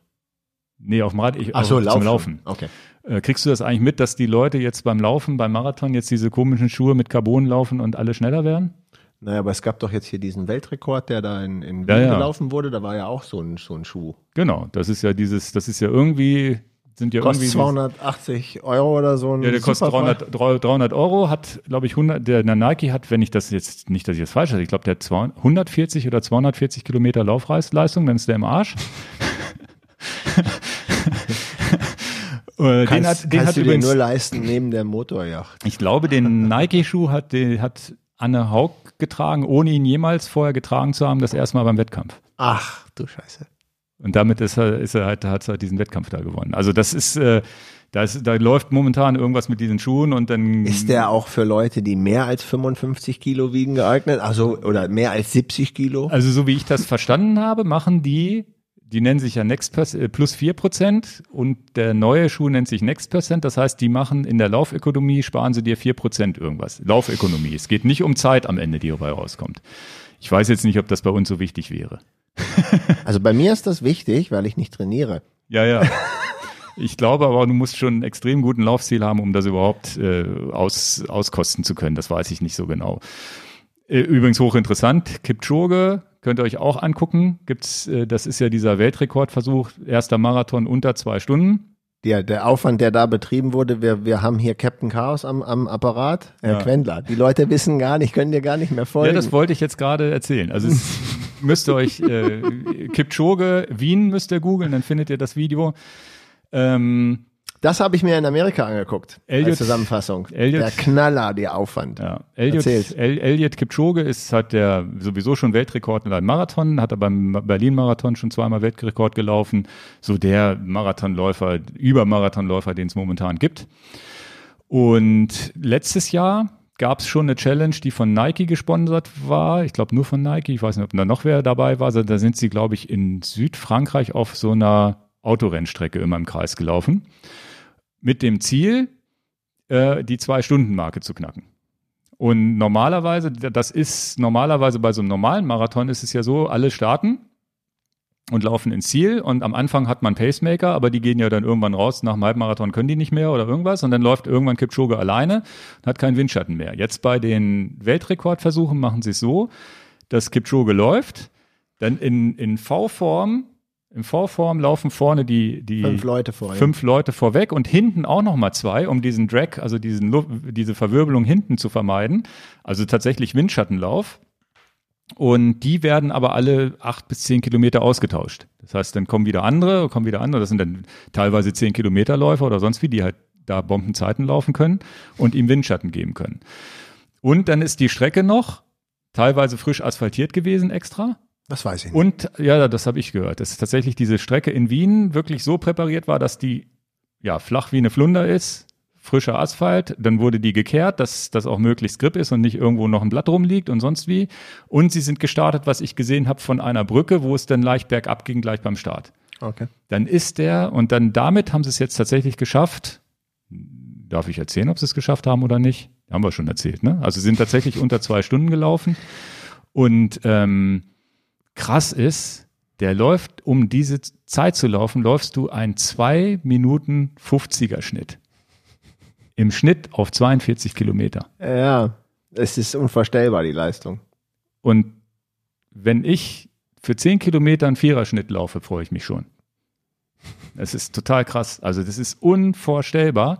Und wenn man sich die, die 10 Kilometer Splits dann anguckt, das heißt, der ist dann pro 10 Kilometer irgendwie 29, 28,5 Minuten im, auf dem Zehner. Der würde da in der Weltspitze schon auf 10 Kilometerläufen mitmachen. Das äh, ganze Ding war auch noch so krass. Sie haben ja auch mit so einem Laserpointer die Position der Helfer Ja. angezeigt, wo genau der Helfer sich gerade, also wer das Video anguckt, äh, ich empfehle das zumindest mal zehn Minuten sich anzugucken, welcher Aufwand da betrieben wurde, ganz krass. Und letzte Sache noch, offiziell gilt das nicht als Rekord. Nee, weil es natürlich äh, diese speziellen Bedingungen sind. Da gibt's Ja.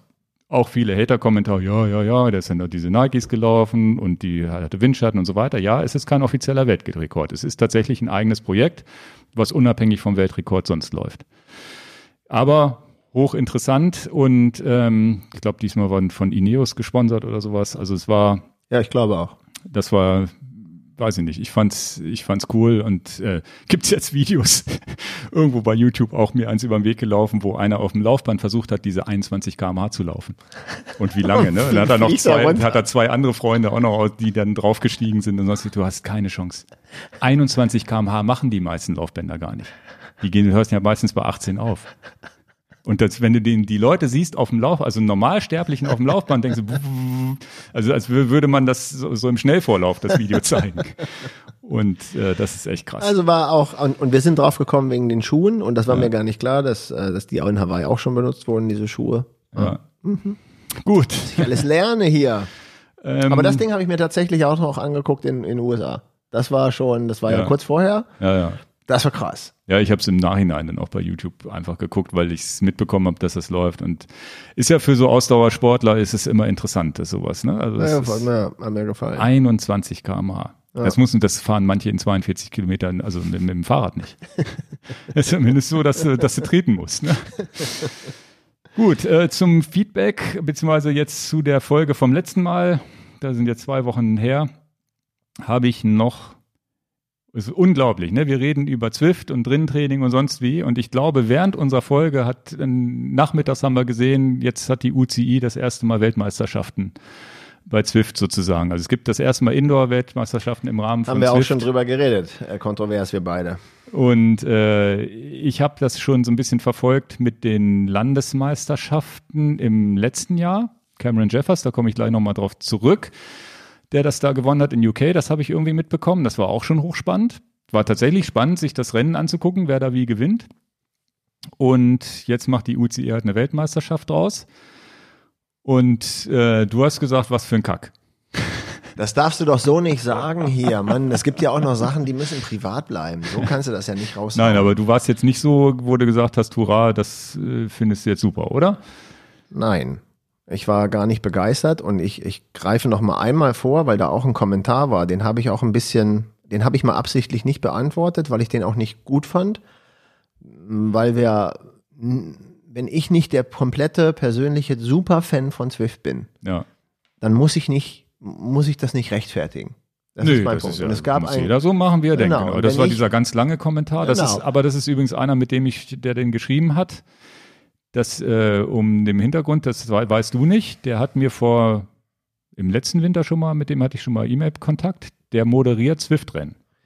dagegen habe ich doch auch gar nichts, dass Also er die der ist, moderiert. deswegen, er ist also da und, und ich glaube, in der Kommentar war so ein bisschen, ja, die 15 Euro sind angemessen und solche Sachen. Das ne? ist, das darf er auch angemessen finden und ich darf auch das nicht angemessen finden. Ich entscheide auch schon selber und, und ich will nichts Böses sagen, aber ich, ich habe jetzt einfach mal nicht drauf geantwortet. Du hast drauf geantwortet, wo ich auch sage, ich kenne nicht alle Funktionen von Swift und dann möchte ich nicht als unkompetent dastehen. Dann bin ich eben unkompetent. Damit komme ich super Nö, klar. du fährst das ja auch nicht regelmäßig. Von daher, Genau, und- woher und- sollst du es auch kennen? Genau. Und, und ich, ich gebe nur meine persönlichen Erfahrungen hier wieder. Die mögen jemanden schmecken, die mögen jemanden nicht schmecken. Ich, ich, ich kann mit Kritik total umgehen, das ist alles gut, aber ich fand Also ich jetzt, fand den Kommentar gut. ja, ich Weil fand, es halt zumindest ein kritischer Kommentar ist, Ja, mir manchmal ich- lieber als, also das. dagegen habe ich Ja, jetzt ja. ja. auch nichts, aber ich wollte wegen Zwift einsteigen, weil das jetzt ja wieder dann, ich möchte das noch, ah, gut, das klingt ja, als wenn ich mich rechtfertigen wollte.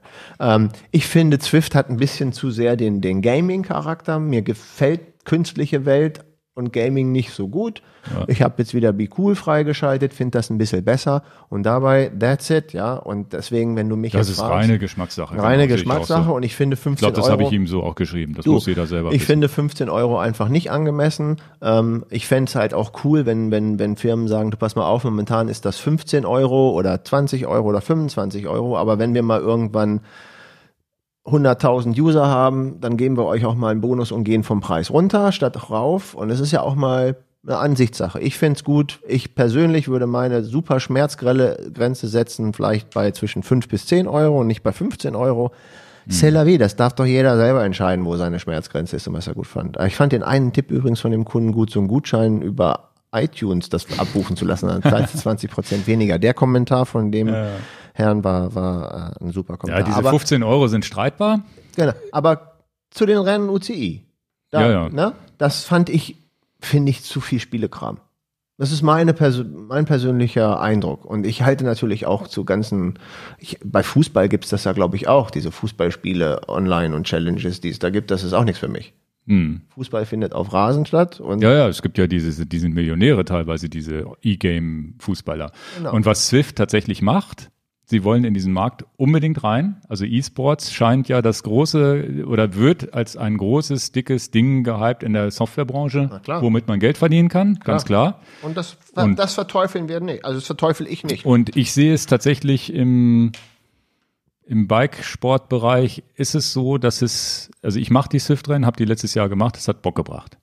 Ja. Es hat Bock, Bock gebracht, die selber Ja. zu fahren und ich habe mich auch dabei erwischt, dass ich so einem Cameron Jeffers in seinem Livestream mit Vorspulen, also ich habe das nie live geguckt, sondern immer im Nachhinein mit Vorspulen mal geguckt habe, wie der seine Rennen gefahren ist. Also es ist tatsächlich so, dass du da sitzt wie vor dem Fernsehen und guckst ein Fahrradrennen an, was virtuell nur gefahren wird. Also es ist nicht so blöd und es ist auch nicht viel unspannender als ein echtes Fahrradrennen, weil am Ende des Tages brauchst du auch nur den Zielauflauf zu gucken.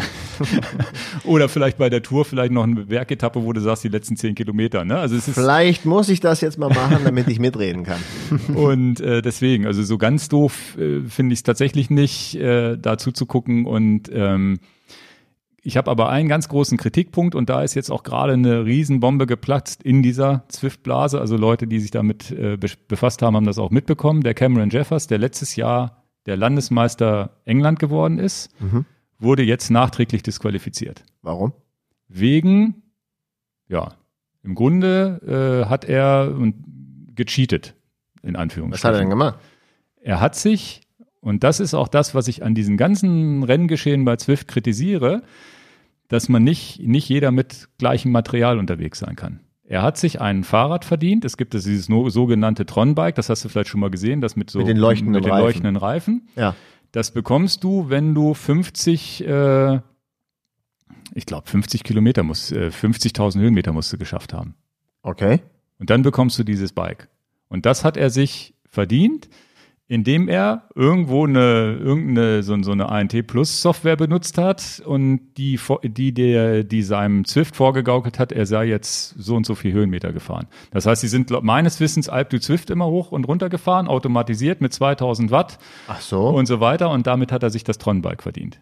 Und, und was bringt dir das, das Tron-Bike als, als Das soll heißt irgendwie das Tron-Bike? Tron-Bike, ja, ja. Okay. Es gibt ja auch Laufräder und sonst die du dir verdienen kannst. Und das soll ein bisschen schneller sein. Wobei das wohl auch immer abhängig davon ist, welches Rennen man fährt und welche anderen Räder man besitzt und sonst wie. Man kann ja auch mit seinen Schweißtropfen, also mit je mehr Kilometer man fährt, desto mehr Schweißtropfen verdient man sich. Dann kann man sich auch Räder kaufen. Ab und zu kriegst du, wenn du einen neuen Level kriegst, ein neues Fahrrad oder einen aber Laufradsatz. müssten ja zumindest für die Landesmeisterschaft alle dieses Bike haben. Ja, Okay. das ist aber nicht so. Okay. Und es gibt sogar teilweise diesen Meilenstein Lightweight, den leichtesten Laufradsatz bei Zwift, den kriegst du durch eine Verlosung, wenn du oben am Alp du Zwift ankommst. Dann dreht sich so ein Rad und wenn du Glück hast, irgendwann gewinnst du diesen Laufradsatz, sonst kommst du da gar nicht ran.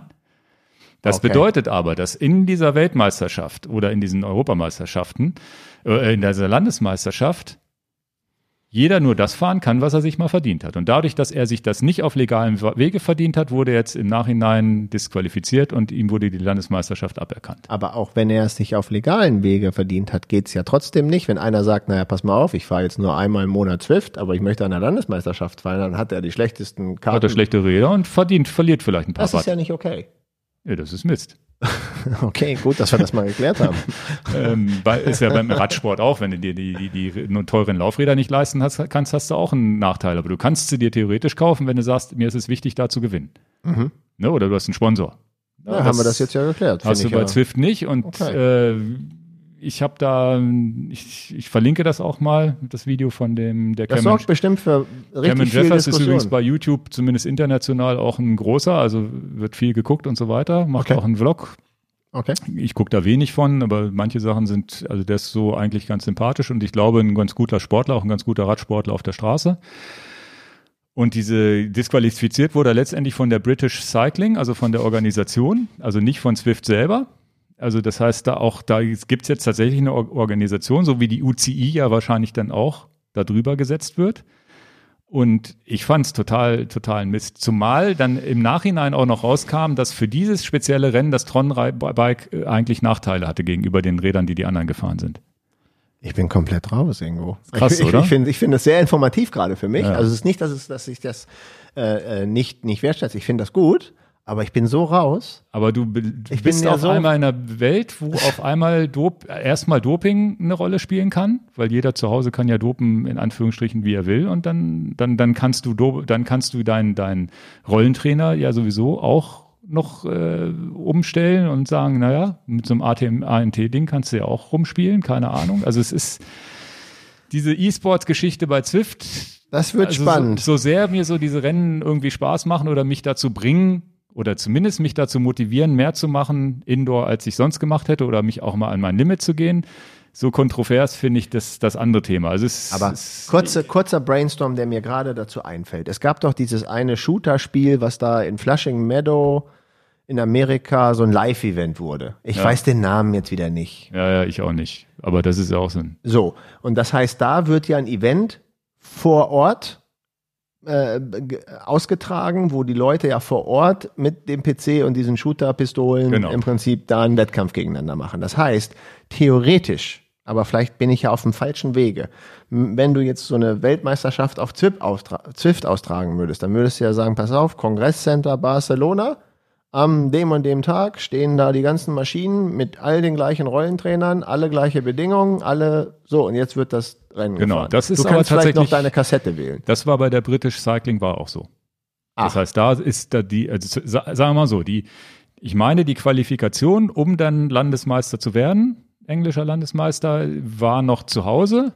Oder Okay. es gab vielleicht so Halbfinals, das weiß ich nicht mehr ganz genau. Also du fängst erstmal an zu Hause und musst dich dahin qualifizieren. Aber wenn du dann vor Ort bist, dann stehst du wirklich da äh, vor Ort, haben die alle nebeneinander gesessen und gefahren. Oh, okay, weil das hätte ich jetzt, das habe ich dann nicht hab Ich finde falsch es, verstanden. ich finde es tatsächlich, und das ist, da weiß ich nicht, wie das bei FIFA und ähnlichem ist, ob man sich da auch stärkere Spieler verdienen kann, je länger man spielt oder was auch immer. Ob den, ich bin völlig raus. also ich sehe es ja, ich sehe es ja bei meinen Kindern. Ne? Meine Kinder, die dürfen jetzt nicht viel YouTube oder irgendwas gucken und oder Fernsehen abends. Sie haben eine halbe Stunde Fernsehen und dann betteln sie immer, ob sie YouTube gucken können, um zuzugucken, wie wie Leute, wie Leute bei YouTube ähm, Dings spielen, Computer spielen. Also was ist ich hier Minecraft oder so ein Quatsch. Also das heißt, das scheint irgendwo ein Markt zu sein, dass man Leuten bei Zwift zu, zu, zuguckt, bis hin zu dem, der bei uns kommentiert hat, der ja so einen Kram sogar moderiert. Was ich, was ich auch okay finde, wer das konsumieren will, wer das moderieren will, wer daran teilnehmen, nicht, nicht bitte mich Nee, nee. nicht falsch verstehen, nur ich kann es nicht nachvollziehen. Ja, das ist der einzigste Punkt. Äh, Also für alle, die das noch nicht kennen, dachte ich, das mal zumindest mal erklärenswert und Ja, es ist, sehr gut. ähm, Ja. ich, in, in meinen Augen müssen diese, diese ganzen Level und sonst wieder raus, wenn man, wenn man da ein Rennen fährt, muss eigentlich alle das gleiche Gear haben. Es, es, geht ja sowieso nur um Nuancen, ne? Das eine Rad fährt schneller als das andere, aber es ist trotzdem ungerecht, ne? Und man Ja. fühlt sich dann ungerecht. Und der Witz war, dass der, der Cameron Jeffers dieses Rad sich irgendwann mal sowieso verdient hätte. Das war irgendwie ganz in der Vergangenheit. Er hat das nicht für das Rennen sich jetzt verdient, Okay. sondern das war Monate vorher, wo er den Account frisch hatte und dachte, naja, hole ich mir das Tron-Bike und so weiter. Hat er sich noch nicht mal, da war er noch gar nicht professionell auf Zwift unterwegs in dem Sinne. Ne? Also es, es ist schon krass. Äh, Ich Gut, fand's, ich fand's krass, dass jemand da disqualifiziert werden kann. Okay. Ähm, ja, das, äh, Wir sind bei Apple TV und Swift, habe ich hier eine kleine Genau, ein Notiz. Kommentar Mit der kam- Fernbedienung ist blöd. Ja, ja, Apple TV und Swift hatten wir auch angesprochen, da hat der Kunde auch recht. Der, oder der Kommentator, es ist- nervt ein bisschen mit dieser Fernbedienung darum zu hakeln. Ne? Also du kommst immer auf die Menüs und um eine Strecke auszuwählen, dann kommst Ja. du wieder drüber und so, das ist ein bisschen schwierig. Ein bisschen schöner mit dem iPad, ne? Ja, ja, das stimmt. Dann hat äh, Frank äh, Sturm nochmal kommentiert, weil wir letztes Mal auch darüber gesprochen haben, ja, sind denn die Fahrräder überhaupt für die Rollentrainer geeignet? Und Open hat das ja zum Beispiel offiziell mal gesagt, dass sie geeignet sind. Sie sagen nicht, sie können es nicht offiziell freigeben, sagen aber, weil es zu viele Trainer gibt, die vielleicht auch Also unterschiedlich. Offiziell freigeben ist immer schwierig. ja, ne? aber sie sagen, ihre Räder halten das aus. Mehr oder weniger. Den Link packe ich nochmal mit rein. OpenCycle hat das in ihrem eigenen Blog mal geschrieben, Ja. dass man da ruhig mit dem Kicker oder ähnliches fahren kann. Dann hatte ich mit dem ich habe ja das äh, Sprintboard und mit dem Rüdiger von Sprintboard hatte ich äh, Kontakt. Der hat, äh, hat sich nochmal bei mir gemeldet, weil ich ja geschrieben habe, ich verliere äh, oder erzählt habe, dass ich das Gefühl habe, dass ich bei Rennen, dass sich das so weich anfühlt, dass ich vielleicht ein bisschen Watt verliere. Das war ein bisschen unglücklich ausge, ausgedrückt von mir, sagen wir mal so, weil da ist er dann auch drauf eingestiegen und meinte, naja, das stimmt ja so nicht. Und da hat er natürlich auch recht. Und ähm, ja, da wollte ich jetzt nochmal tatsächlich auf dieses Sprintboard eingehen, weil das ist ja sozusagen eine bewegliche Unterlage, um das Fahren ein bisschen realistischer zu machen mhm. oder ein realistisches und ermüdungsfreieres Gefühl zu machen. Ich habe jetzt hier nochmal aufgeschrieben, für mich auch, wo ich den Einsatzzweck wirklich äh, perfekt sehe. Das ist tatsächlich, dass ich Bewegung beim Fahren habe. Das heißt, ich habe entspann entspannteres Fahren, entlaste auch mein Po und so weiter, weil es immer eine leichte Bewegung gibt. Mhm und die sich auch wirklich viel natürlicher an, anfühlt als ein starrer Trainer. Das kann ich daran festmachen. Wir hatten ja mal dieses Laufband, wo man das Fahrrad drauf fahren kann. Haben wir immer ich, noch? Ich bin dieses Laufband gefahren, bin abgestiegen auf den starren Trainer. Es war ein Unterschied wie Tag und Nacht, wo du dachtest, was ist denn hier los? Warum ist ja, denn das klar. so starr? Wenn was eingespannt ist, ist immer ja? nicht so toll. Und das gleiche habe ich auch gemacht, Laufband gefahren und dann, dann auf den, den Trainer rüber gewechselt mit diesem Sprintboard, wo es ein bisschen wackeliger war. Da war dieser Unterschied nicht mehr ganz so groß. Das muss man halt sagen. Ne? Und da, das, und das sehe ich tatsächlich für alles, was länger als eine Stunde geht. Wenn man wirklich sagt, man macht mal eine GA-Einheit zweieinhalb Stunden auf der Rolle, ist das definitiv Gold wert, das da unten zu haben. Dann der zweite Vorteil, der Kicker ist fest geschraubt. Ich glaube, die aktuelle Version, die er verkauft, ist sogar mit Klettern, wo er dann Vor Vorbohrungen schon gemacht hat für ah. den Kicker und sowas, dass es ein bisschen einfacher ist. Ich musste noch bohren. Äh, der ist festgeschraubt und das ist insbesondere, wenn man den Climb benutzt, super, weil wenn der Climb auf 15 Prozent vorne steht, dann wird's schon, kann es schon kippelig. ein bisschen kippelig werden. Ne? Also nicht so, dass ja es umkippt, aber man muss ein bisschen beim Wiegetritt so richtig rechts, links reinlatschen, würde dann nicht gehen. Ähm, also insgesamt alles viel stabiler. Ähm, das Kontra war für mich immer die Waage zu finden, war relativ schwer. Du musst ja bedenken, du brauchst, du hast zwei Bälle, die, die, die, die letztendlich, also es geht darum, du musst alles zentriert hinstellen und es soll ja, das Rad soll ja gerade stehen und nicht nach rechts oder links tendieren. Ja. Und dann pumpst du halt rechts und links die Bälle auf und dann lässt du wieder Luft ab und dran und so weiter. Und jetzt ist das so, dass der Kicker ja sein Gewicht auf der linken Seite hat. Das heißt, du hast auf der linken Seite 25 Kilo, auf der rechten Seite nichts. Und da wirklich die Waage zu finden, habe ich dann tatsächlich so, so bei, bei Decathlon so fünf Kilogramm Gewichte genommen. Das sind so, so weiche Gewichte, die so in, in Stoff eingewickelt sind. Fünf ja. Kilogramm in Stoff. Und die habe ich jetzt rechts hingelegt und damit kann man dann das, das ausnivellieren. relativ gut ausnivellieren. Und äh, das ist aber trotzdem so, ich musste relativ viel immer pumpen, dass ich heißt, das heißt, äh, ähm, einmal in der Woche musste ich dann genau gucken, hatte ich immer eine Wasserwaage unter mir liegen, oh, jetzt tendiert es wieder ein bisschen weiter nach rechts, nach links, dann muss ich da wieder ein bisschen aufpumpen und so. Das war relativ, äh, relativ schwierig, also ist ein kleiner Nachteil. Und wie gesagt, das mit den Gewichten. Und ähm, dann hatte ich tatsächlich dieses Gefühl, was ich falsch ausgedrückt habe, ich verliere mit Watt, war einfach so, dass ich das Gefühl hatte, wenn ich wirklich ein Rennen fahre und einen Vollsprint im Rennen fahren muss, dann hatte ich so ein bisschen das Gefühl, dass ich, wenn ich das ganze Rad starr habe, dass ich da kontrollierter schnell treten kann. Vielleicht kannst du da auch als, als Bikefitter was sagen, ob das vielleicht tatsächlich so ist, wenn man starr ist, dass man da dadurch, dass das Rad sich nicht bewegt, vielleicht eine Möglichkeit hat, noch mehr aus so einem Sprint rauszuholen oder nicht, oder ob das vielleicht Quatsch ist, den ich mir einbilde. Das habe ich, da habe ich keine wissenschaftliche Untersuchung für. Also das kannst das, du auch nicht sagen, ne? Hm, ich könnte mir vorstellen, dass du mit einem komplett starren ach, pff, Mutmaßung, schwer zu sagen, ne? schwer zu sagen. Ähm, also nicht, also mehr Watt oder weniger Watt nicht einfach, sondern dass man das Gefühl hat, man hat eine also ich könnte mir beide Varianten vorstellen, um, um da nicht parteiisch zu sein. Ich könnte mir vorstellen, wenn du da voll am, am, am Rad reißt und das ist halt fest, man, man hat das ja bei diesem Toaster-Sprint da mal auch gesehen, wenn du da alles reinwirfst, was du als Sprinter da reinwerfen kannst, der so 2000 Watt auch treten kann, wenn das festgeschraubt ist, dann ist auch vielleicht gut. Mhm. Und es könnte mir aber auch genauso gut vorstellen, dass jemand, wenn das Rad sich ein kleines bisschen mitbewegt, du ein bisschen mehr in dem Flow bist, wie es sich auch auf der Straße anfühlt. Boah, kann ich keine Aussage zu treffen? Mhm. wäre geraten. So, so blöd stelle ich mich mal nicht hin. Ja, ja, Könnte ich nicht sagen. Ich, ich würde auch sagen, dass das, äh, was, was ich auch gehört habe, was ich mit Rüdiger dann auch nochmal besprochen hat, er meinte, wenn, wenn man sprintet mit dem Sprintboard äh, beweglich oder sonst wie, man muss sich vom Kopf gehen lassen. Also keine Angst haben, dass sich das bewegt und so natürlich wie möglich, als wäre man draußen. Am besten Augen zumachen und so tun, als würde man draußen fahren. Dann ist es wohl perfekt. Also da ist doch dieser Eroica, Eroica, unser Laufbahntrainer, den wir haben. Äh, ich komme den Namen, Erika, Erika, wie heißt der nochmal? Äh, ähm, Nicht Eroica. Orica, Orica. Orica-Trainer, Entschuldigung. Ähm, da bin ich ja mal Sprints drauf gefahren, volles Rohr, Mhm. alles was geht, weil ich wissen wollte, ob ich von dem Ding runterfliege. Ja, ja. Und ähm, ich glaube, da habe ich meine besten Wattwerte erreicht. Okay. Also, weil es halt richtig so natürlich ist, wie ich halt auf der Straße sprinte.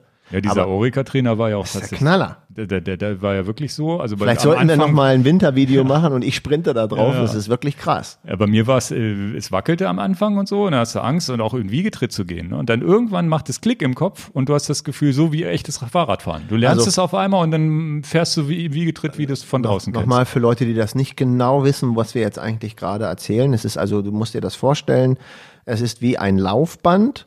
Und wenn du auf einem, einem Laufband bist und nicht läufst, sondern das Fahrrad auf dem Laufband hast, dann fährst du im Prinzip komplett frei. Du kannst natürlich auch lenken, aber dann fährst du gegen die Wand oder fliegst Ja, ja. Von, von diesem Laufband runter. Aber du hast natürlich alle Möglichkeiten, mal aus dem Sattel zu gehen, den Sprint anzuziehen.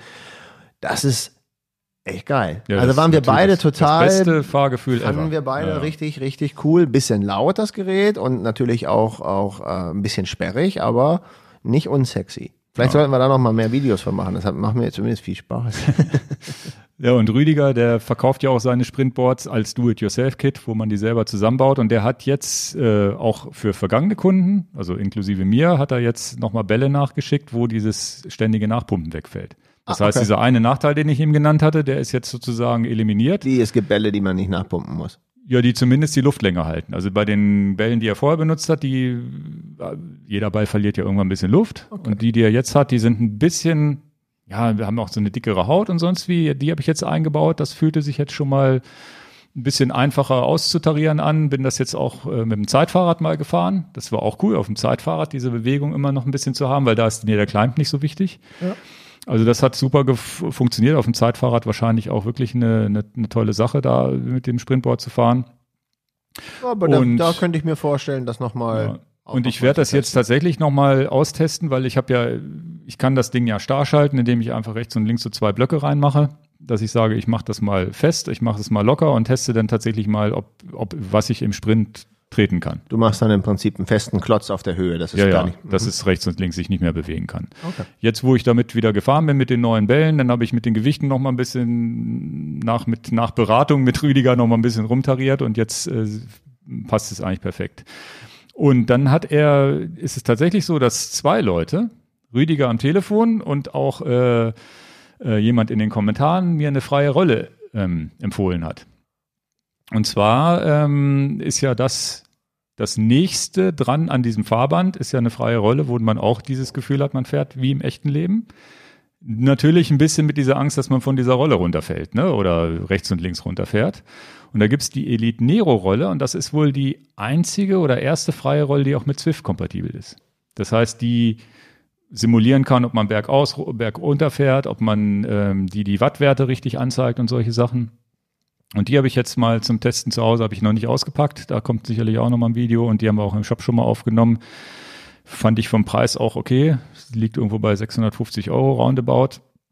Kann bis 8000, äh, bis 800 Watt simulieren, also keine 2000. Das ist für dich also zu wenig. Sehr witzig. Jetzt äh, lass mal weg. Ich, Äh, ich und bin eine Niete. bis zu 7% Steigung hinten, also die, die Bremse hinten kann bis zu 7% Steigung simulieren. Was ich für eine freie Rolle schon erstaunlich finde, weil bisher konnten die das alle gar nicht. Ne? Da hast du entweder getreten oder nicht getreten und du konntest vielleicht ein, zwei, drei Widerstandsstufen einstellen. Ne? Und die Was kann ist der wirklich Verkaufspreis? 650. Oh, ist gut. Und die kann, ist natürlich auch platzsparsam hinzustellen, also kann man so zusammenklappen. Also der Karton ist jetzt hier vielleicht so groß wie unser Tisch, nicht mal ganz so groß. Also was anderes als dieses Fahrband. Das heißt, wer dann freie Rolle fahren möchte, das wäre jetzt für mich, ich will das jetzt auf jeden Fall mal ausprobieren, das wäre jetzt für mich auch nochmal eine Alternative, sich da vielleicht draufzusetzen. Ich fände das eigentlich cool für Zeitfahrertraining, Ich weiß nur nicht, ob ich mein Zeitfahrrad auf einer freien Rolle ausbalanciert kriege. In jedem Fall ist das dann jetzt mal der Punkt, wo Ingo Helm braucht für Indoor-Fahren Ja, ja. und Knieschützer und Ellenbogenschützer vom Skate-Bereich. Hast du mal ein Zeitfahrrad auf einer freien Rolle gefahren? Nee. Weil das ist ja, ein bisschen, ist ja immer ein Fällt bisschen, mir mal so ein, ist nee. ja ein bisschen wackeliger als ein Rennrad. Das ist die Frage. Also auf der freien Rolle kann ich nicht gute Sprints fahren. Mhm. Ja, ist da, das funktioniert nicht gut. Ich Ja. kann einhändig fahren auf der freien Rolle. Ich kann leider, leider nicht freihändig fahren. Aber gibt's auf der- Leute, ne? Das ist krass. Klar. Ja, Ist also ja freihändig auf einer, auf einer freien Rolle fahren, hey, dann bist du the king. ich würde es jetzt auch nicht, ich würde es jetzt so für, für Workouts und so finde ich es gut und dann reichen auch die 800 Watt, dann, weil mehr als 250 mal für 10 Minuten schafft man eh nicht oder ich zumindest nicht. Oder vielleicht ein bisschen mehr, wenn ich Ich würde die gerne auch testen. Also ja, mal hier. ja, ja, die bringe ich mal mit. Also ich habe es jetzt da liegen, kleines Video drüber machen und zwar tatsächlich das Video auch, wie ich da das erste Mal draufsteige. Gucken, ob ich es mit dem Zeitfahrrad hinkriege. Gut. Dann gibt es noch ähm, eine Quizfrage, die du da für mich reinkopiert hast. Habe ich gerade gelesen. Ja, ja, das war tatsächlich äh, Harzboy bei YouTube. Das war noch zum älteren Video. Hallo zusammen. Okay. Ich hätte noch mal eine Frage zur Sattelhöhe. Ähm, soweit ich mich erinnere, habt ihr die circa Einstellung mit dem Referenzpunkt der Tretlagerachse erklärt. Welche Ro Rolle spielt dabei die Kurbellänge? Mhm. Gar keine? Auch mit dem Einsatz von Aerobars bei Triathlon in Bezug auf den Hüftwinkel und das spätere Laufen. Könnt ihr dazu noch etwas sagen? Und Ja. da, Ah, ja gut, das habe ich zwar alles schon mal gesagt, das mache ich aber gerne jetzt. Wenn nochmal noch mal Rückfragen sind, vielleicht habe ich es nicht gut genug gemacht. Wenn ich es richtig verstehe, wie er es meint, es gibt halt einen Wert, den man selber mal errechnen kann, wie ist denn meine Sattelhöhe und da gibt's halt so eine ganz normale Faustformel. Ne? 88,7 Prozent deiner Schrittbeinlänge, Innenbeinlänge ist deine Sattelhöhe. Also wenn du misst, zwischen den Schritten eine Wasserwaage halten, gerade hinstellen und du misst dann praktisch deine Schrittlänge. Ähm, und dann multiplizierst du die, diesen Wert dann mal 0,887, dann ergibt das deine zumindest errechnete Höhe, um dich anzunähern von der Mitte des Tretlagers bis auf den Sattel oben rauf. Und das ist natürlich ganz wichtig zu verstehen, nicht lotrecht nach oben messen, sondern in dem Winkel nach hinten mit Sattelversatz. Und das ist ja auch eine Frage. Äh, für, dein, für dein Rennrad, für dein Mountainbike ist ja der Sattel weiter hinten als beim Triathlonrad. Also dann ist die, diese Strecke leicht schräg zu messen, von der Mitte des Tretlagers bis oben auf den äh, Sattel drauf. Die, die Kurbellänge hat damit nichts zu tun. Okay. Und man kann immer grundsätzlich sagen, ihr, ihr habt das ein bisschen mitverfolgt, Kurbellängen, Tendenzen gehen immer mehr kürzer, kürzer, kürzer.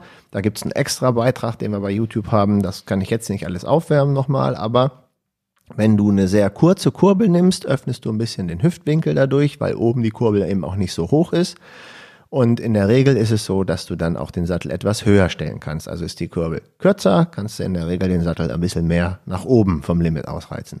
Das ist alles super ungenau im Vergleich zum professionellen Bikefitting. Ja, ja, wenn man's das ist im Prinzip will, ja. nur mal ein Schuss, um zu wissen, ja, ich habe so das Gefühl, du sitzt auf 75, 78, 79 Zentimeter, um das auszurechnen. Grundsätzlich gilt dann auch noch was, weil er das gefragt hatte für die Aero-Position. Kommt der Sattel weiter nach vorne, kommt er auch automatisch höher. Ist ja klar, ich kann das jetzt ziemlich gut im, im YouTube-Video machen, wenn ihr halt, äh, könnt ihr euch ja vorstellen, nehmt einen Zirkel, der eine Punkt ist in der Mitte und dann machst du den Kreis, ne? je weiter du nach vorne kommst, desto höher ist der Punkt. So ist nun mal das. Ne? Ja. Das heißt, ihr könnt euch auch noch so eine ganz banale Sache und, und, und wirklich platte Sache merken. Je mehr der Sattel nach vorne kommt, desto mehr müsst ihr dran denken, dass er den nicht nur auf der gleichen Höhe lässt, sondern auch ein bisschen die Sattelstütze rauszieht und den wieder nach oben ausgleicht. Okay. Ähm, das sind natürlich auch schwierige Sachen, wenn man perfektes Bikefitting über einen YouTube oder Podcast rüberbringen muss, weil das ist hands-on. Ne? Dafür muss man den Athleten schon bei sich haben. Also spätestens beim Triathlonrad ist doch ein Bikefitting auch fast schon Pflicht, oder? Gut, was soll ich denn jetzt? Ich bin Bikefitter, ne? Bikefitting ist. Ich hatte gestern einen Kunden, der ähm, ähm, hatte ganz große Fragen und wusste nicht so genau, er will jetzt sein erstes Rennrad kaufen. Und äh, fand ich ganz süß so. Und er meinte, ja, ob ich dafür jetzt wirklich das Bikefitting machen sollte und etc. Und ich sage, naja, gerade für dich, der jetzt äh, äh, mit Mitte 30 jetzt sein erstes Rennrad kaufen will und du willst ein bisschen Geld ausgeben, mach doch keinen Quatsch. Mach doch da, das, das leiste dir doch das Bikefitting und am Ende des Tages hast du dann gleich das passende Rad und fängst nicht falsch an und denkst mal, ach so, ich Doktor. Und natürlich ist das, die Antwort kenne ich schon, aber nach dem Bikefitting hat auch zweieinhalb Stunden gedauert, habe ich ihn gefragt, und wie, wie war denn jetzt deine Meinung dazu, als Neuling, als Neueinsteiger das zu buchen? War doch wohl nicht ganz so blöd, oder habe ich das fast falsch verstanden? Er sagte, natürlich, klar, gut. Mhm. Ja, Also ähm, fühlt man sich sicher, mit welchem Produkt man dann jetzt, äh, dann ist ja das Schöne, er hat jetzt die Wahl, wie viel Geld will ich investieren, welches Produkt möchte ich kaufen. Er hat alle Daten bekommen, um jetzt einkaufen zu gehen. Aber jetzt das nur noch mal zu der Okay. Sattelhöhe. Denkt dran, das könnt ihr zu Hause jetzt nicht auf den Millimeter genau machen und die, und die, und die Kurbellängen sind mit 2,5 Millimeter Unterschiede. Ähm, dafür heißt, das kann man keine verbindliche Aussage mit genauen Millimeterangaben hier geben. Deswegen nehmt die beiden Sachen mit. Ja. Ist die Kurbel kürzer, kommt der Sattel ein bisschen höher, kommt der Sattel weiter nach vorne, muss er auch ein bisschen höher. ja. Okay. Gut, dann zu deinem Pick vom letzten Mal. Hat der überhaupt funktioniert, das mit deiner SIM-Karte? Der hat äh, super funktioniert, weil die SIM-Karte kaputt war. Die ist kaputt. Wie kaputt? Die funktioniert im Telefon nicht. Ansonsten ist der Pick super, äh, aber die Karte ist kaputt. Also mechanisch kaputt. Mechanisch kaputt. Und jetzt habe ich das, ähm, finde ich, spitzenmäßig über den Podcast. Satellite Me ist doch der Burner. Ja. Also, ja, das was, wir, was wir richtig gut finden, erklärt jetzt der Ingo, aber ich Ja. sag's dir schon im Vorfeld, finde ich spitze. Ich habe mich sofort angemeldet. Ja, ja, ich auch. Ich hab's aber, ich habe ich hab auch mich schon freigeschaltet und sonst wie. Das Klar. ist ein Tipp von Hang Loose 76, wer auch immer das ist. Also ich Sehr hatte nett. empfohlen, das kann ich noch kurz sagen, Ja. äh, für Amerika, weil ich letztes Mal irgendwie 420 Minuten in Amerika telefoniert habe und es hat mich ein bisschen viel gekostet, habe ich gesagt, F. Punkt, Punkt, Punkt, Telekom. Äh, jetzt ist gut, ich, ich nehme jetzt meine Prepaid-Karte für USA. Ja. Und äh, die hat jetzt irgendwie 18 Euro gekostet. Allerdings habe ich vergessen. ähm, und Haben wir äh, im letzten Podcast wir im letzten verlinkt. Podcast verlinkt. Die ist auch super. Die ist auch richtig, richtig klasse, ähm, bis auf, dass meine Karte einen Knacks hat. Also einen mechanischen Knacks. Ja, ja, Die ist okay. halt leider im Eimer. Das heißt, du konntest die gar nicht benutzen. Ich konnte sie gar nicht benutzen und bin dann aber, ich habe auch, hey, wenn man dann, wenn man dann eine Anlaufstelle hat, ich bin dann sofort in den tatsächlich AT&T oder Telekom Shop reingegangen und AT&T in Amerika ist echt eine Dreckschleuder. Also, Ja, ja, Entschuldigung, ja. um Hab Gottes ich auch Willen. schon erlebt. Und dann bin ich tatsächlich im Telekom-Laden äh, äh, reingegangen und habe gesagt, hier, ich brauche jetzt so eine so eine so eine No-Talking-Karte und habe jetzt 40 Dollar bezahlt für Mhm. Unlimited Talk und äh, 10 Gigabyte Datenvolumen, Okay. 4G. Hey, auch nicht schlecht, hätte ich das im Vorfeld gewusst, hätte ich auch die 40 gezahlt. Aber der Tipp von dem Kunden, deswegen freue ich mich ja auch, äh, vielen Dank auch für diese Nachrichten. Das ist ja grandios. Und jetzt kommst du.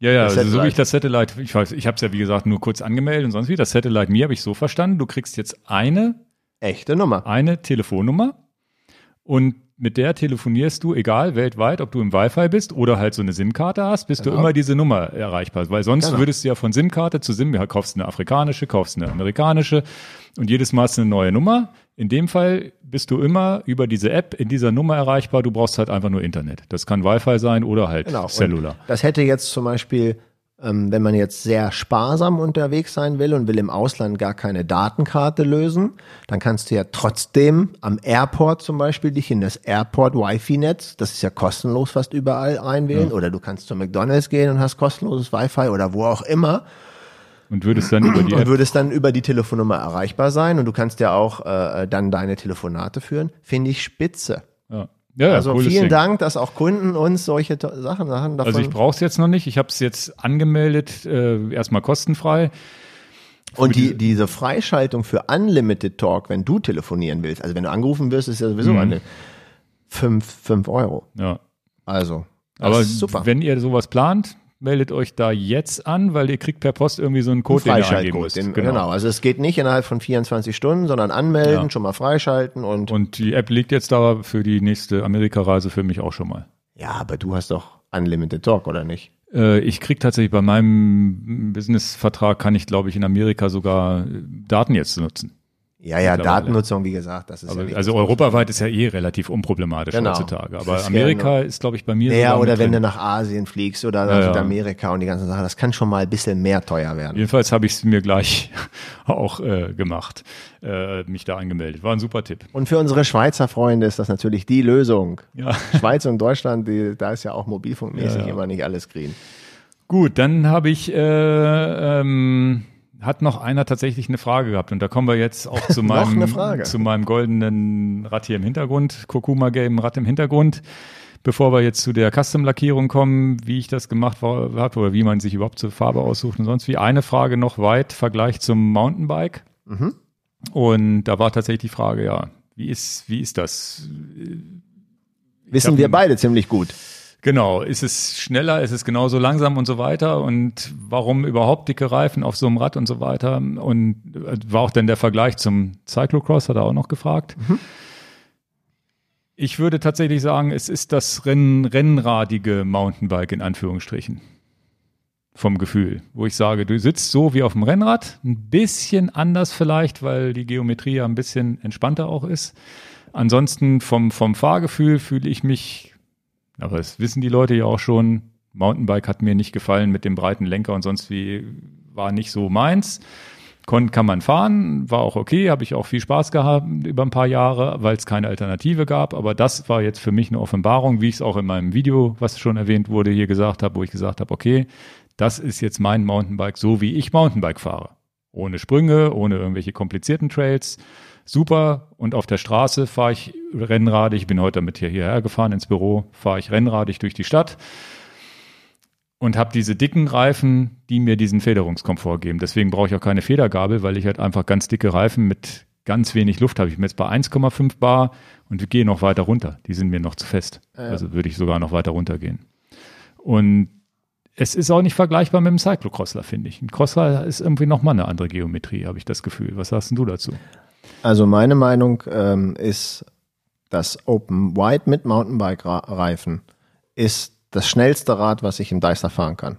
Solange ich natürlich jetzt, wie gesagt, keine Sprünge mhm. einbauen will. Wenn es steil und waldig und matschig und so weiter ja, ist. Ja, genau. Auch runter, mhm. weil ich auch da mit rumnageln kann. Wunderbar. Also es ist wirklich das schnellste Rad, weil es eben auch wie ein Rennrad fährt. Mhm. Du hast halt diese super breiten Puschen mit 2,35 Zoll breiten Reifen. Total sexy. Also ähm, ist schneller als mein, ich habe ja kein, kein vollgefedertes Mountainbike. Ich habe zwei Hardtails im Einsatz.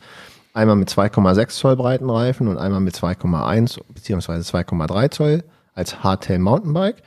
Und ähm, die finde ich aber auch gut. Und ähm, der Unterschied ist zum Beispiel letzten Sonntag ähm, bin ich frisch gelandet und habe mir einfach den Olaf angerufen, weil ich nicht wusste, ob du schon zurück bist. Sag hier, du hast ja auch gar kein Mountainbike mehr, kann ich dich ja auch nicht mehr anrufen.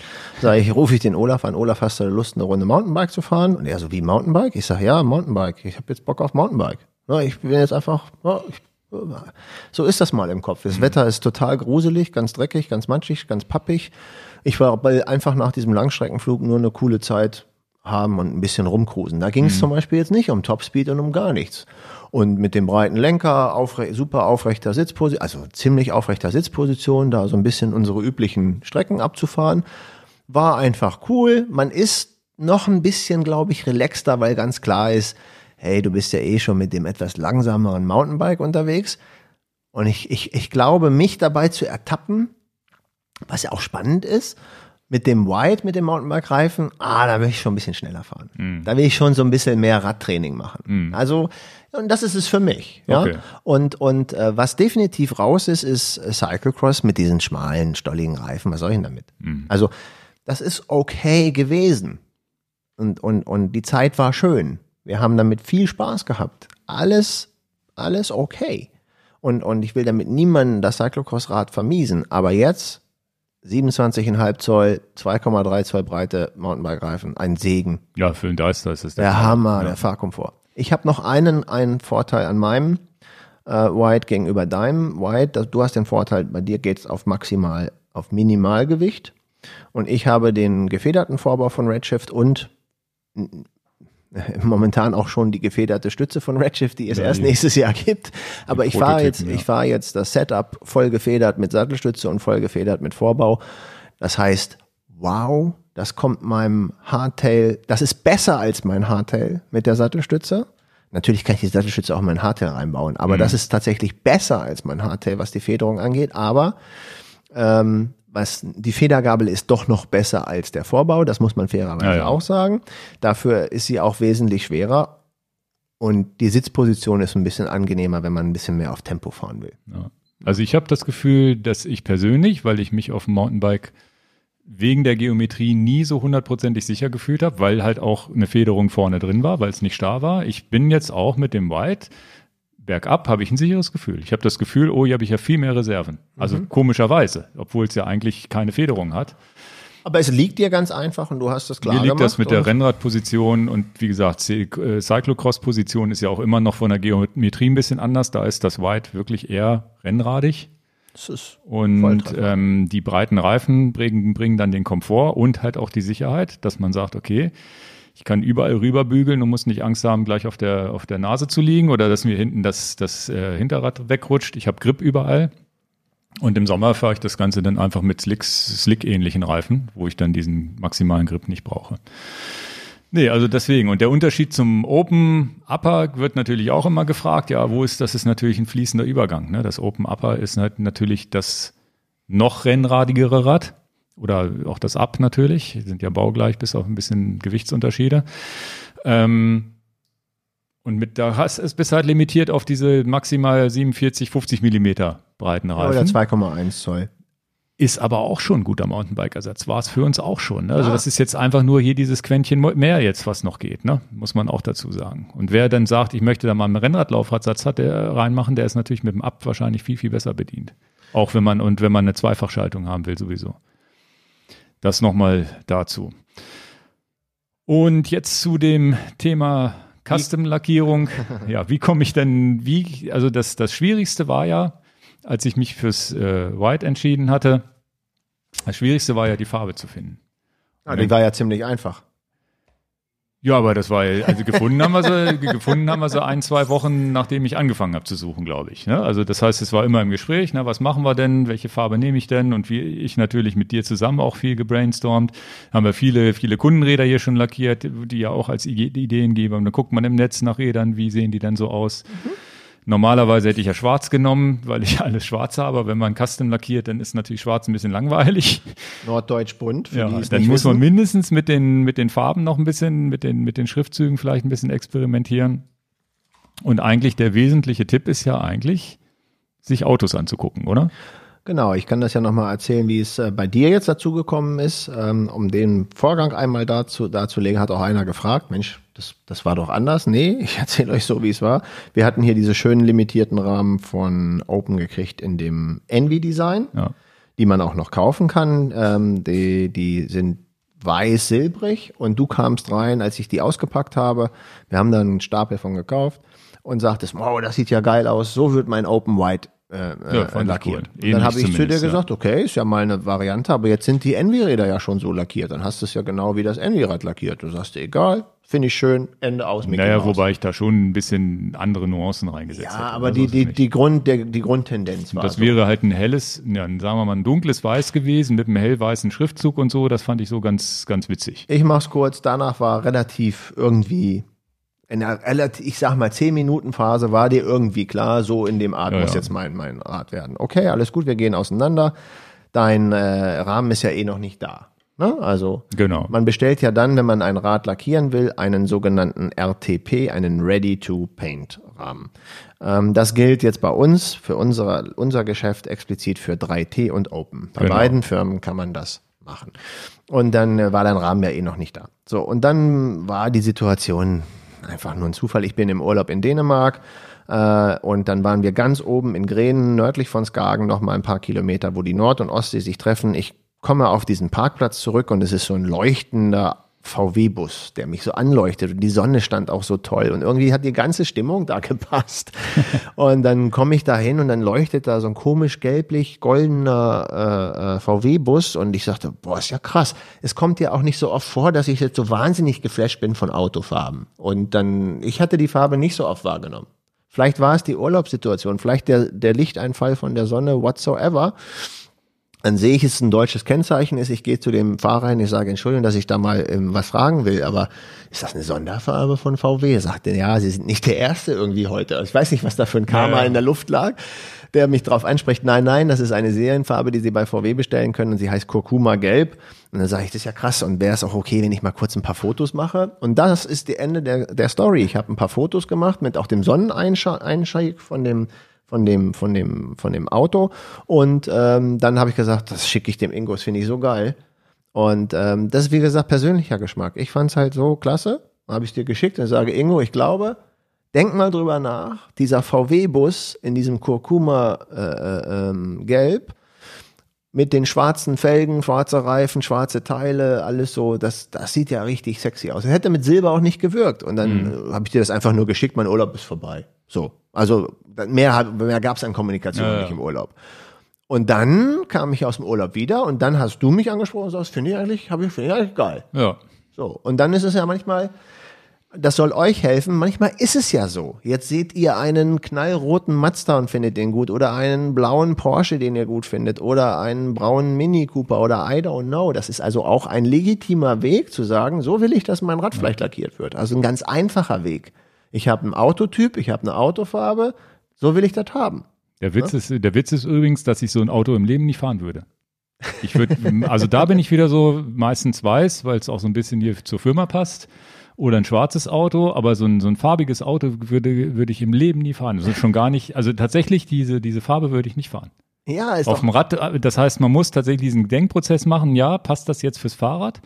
Da gibt's übrigens auch von Skoda ein ganz geiles Grün, was ich manchmal so sehe, wo ich so schimmernd, ne, okay, Metallic, okay, ne, okay, wo ich sage, das wäre auch noch gegangen, ne? Genau, oder unser Kollege, der Axel hier aus dem Service und der unsere Messe macht, der hat ein Porsche blaues Open lackiert, der fährt aber gar kein blauen Porsche. Also ja. den, er hat jetzt nicht den Dreh, bei mir in der Garage steht der blaue Porsche, so muss man Rad werden. Ist auch ein guter Ansatzpunkt, aber er fand halt das Porsche Blau so, so klasse und da gibt's auch ein Video von, das ist schon ein bisschen älter.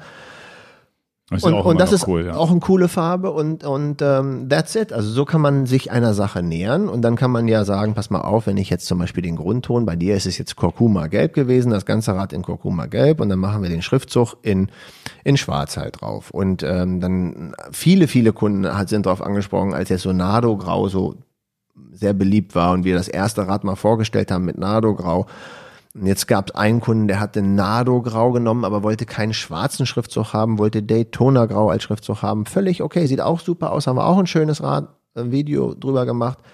Und ähm, again, das ist also ein Weg, um an Custom-Lackierung zu kommen. Das heißt, da findet man jetzt erstmal eine Grundfarbe raus. Und dann ist es ja wirklich so, du hast ja diesen Prozess, machst du ja mit vielen, vielen Kunden auch durch, dass du in der Beratung dann stehst, ja, was machen wir denn? Und dann ist es ja auch wirklich sowas, und das haben wir ja in meinem Fall auch so gemacht, wo du dann diskutierst, ja, wie machen wir es denn jetzt? Ne? Nehmen wir jetzt schwarz, genau. nehmen wir den Weitschriftzug mit drauf, nehmen wir noch was anderes mit drauf. Genau. Wird die Gabel innen lackiert oder nicht? Genau, wo machen wir, was machen wir mit dieser bunten Banderole, die das Open ja normalerweise vorne hat? Da haben wir uns genau. ja in meinem Fall für so ein Übrigens eine coole Idee, glaube ich, äh, von dir oder vom Lackierer, der auf Der Lackierer hatte das vorgeschlagen, dass wir die Banderole halt in Schwarz-Weiß äh, sozusagen machen. Monochrom dann auch ja. in, in, den Farben halten und nicht eine bunte Banderole. Weil ich fand nämlich die, die Gabel vorne sonst zu ja. nackt. und das ist auch eine ist. häufig gestellte Frage, die Kommunikation mit dem Lackierer. Welchen Lackierer nehmt ihr denn? Wir nehmen nicht immer den gleichen Lackierer. Ähm, und wir haben da so drei Spezialisten an, an, an der Angel, die das für uns umsetzen. Und ich, ich mag das auch immer gar nicht, ähm, diese Kommunikation mit Lackierern, die kann nur von einer Person stattfinden. Entweder ihr macht das mit dem Lackierer, den ihr euch aussucht. Und wenn es die Autowerkstatt um die Ecke ist, die ich am letzten empfehlen würde, aber ich, ich, ich mische mich dann bitte nicht ein.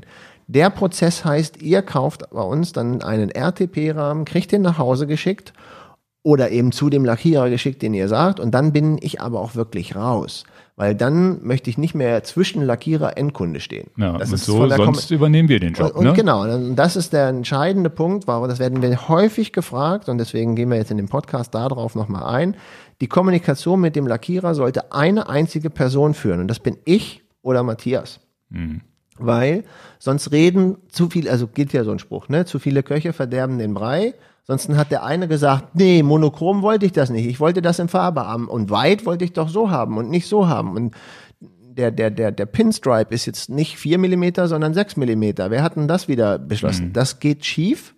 Eine One-Way-Kommunikation und da sind wir sehr gut mitgefahren. Mhm. Ähm, von daher kann jeder seine Sachen selber machen und dann mich bitte auch nicht mehr löchern. Mhm. Weil dann möchte ich, müsste ich es ja in Rechnung stellen. Oder man sagt, wir arbeiten das zusammen und dann gibt's aber auch nicht eine Diskussion, ah, die Lackierung kostet vielleicht mal was, sondern gibt's einen genauen Preis, was die mhm. Lackierung kostet. Und deswegen, äh, das nur noch mal, weil wir ja heute das als Thema haben, ähm, den, den, der, der, der Mehrzahl der Leute Es ist ganz selten, dass wir nur den Rahmen rausschicken, sagt, pass auf, ich möchte das aus einer Hand haben, ich möchte den fertig lackiert bekommen.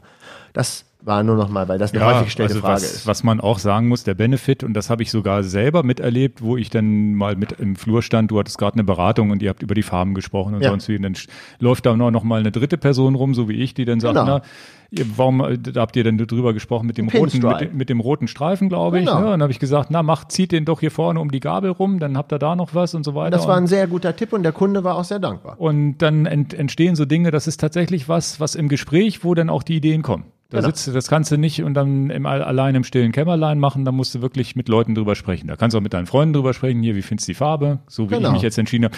Das war ja auch mutig, so ein, so ein golden, goldähnliches Fahrrad sich bauen zu lassen, war, ist ja für jemanden, der sonst nur schwarz fährt, schon extrem großer Schritt gewesen und war den, den da muss man dann auch mal so ein bisschen gucken, macht man es, macht man es nicht. Und jetzt im Nachhinein ist es natürlich perfekt.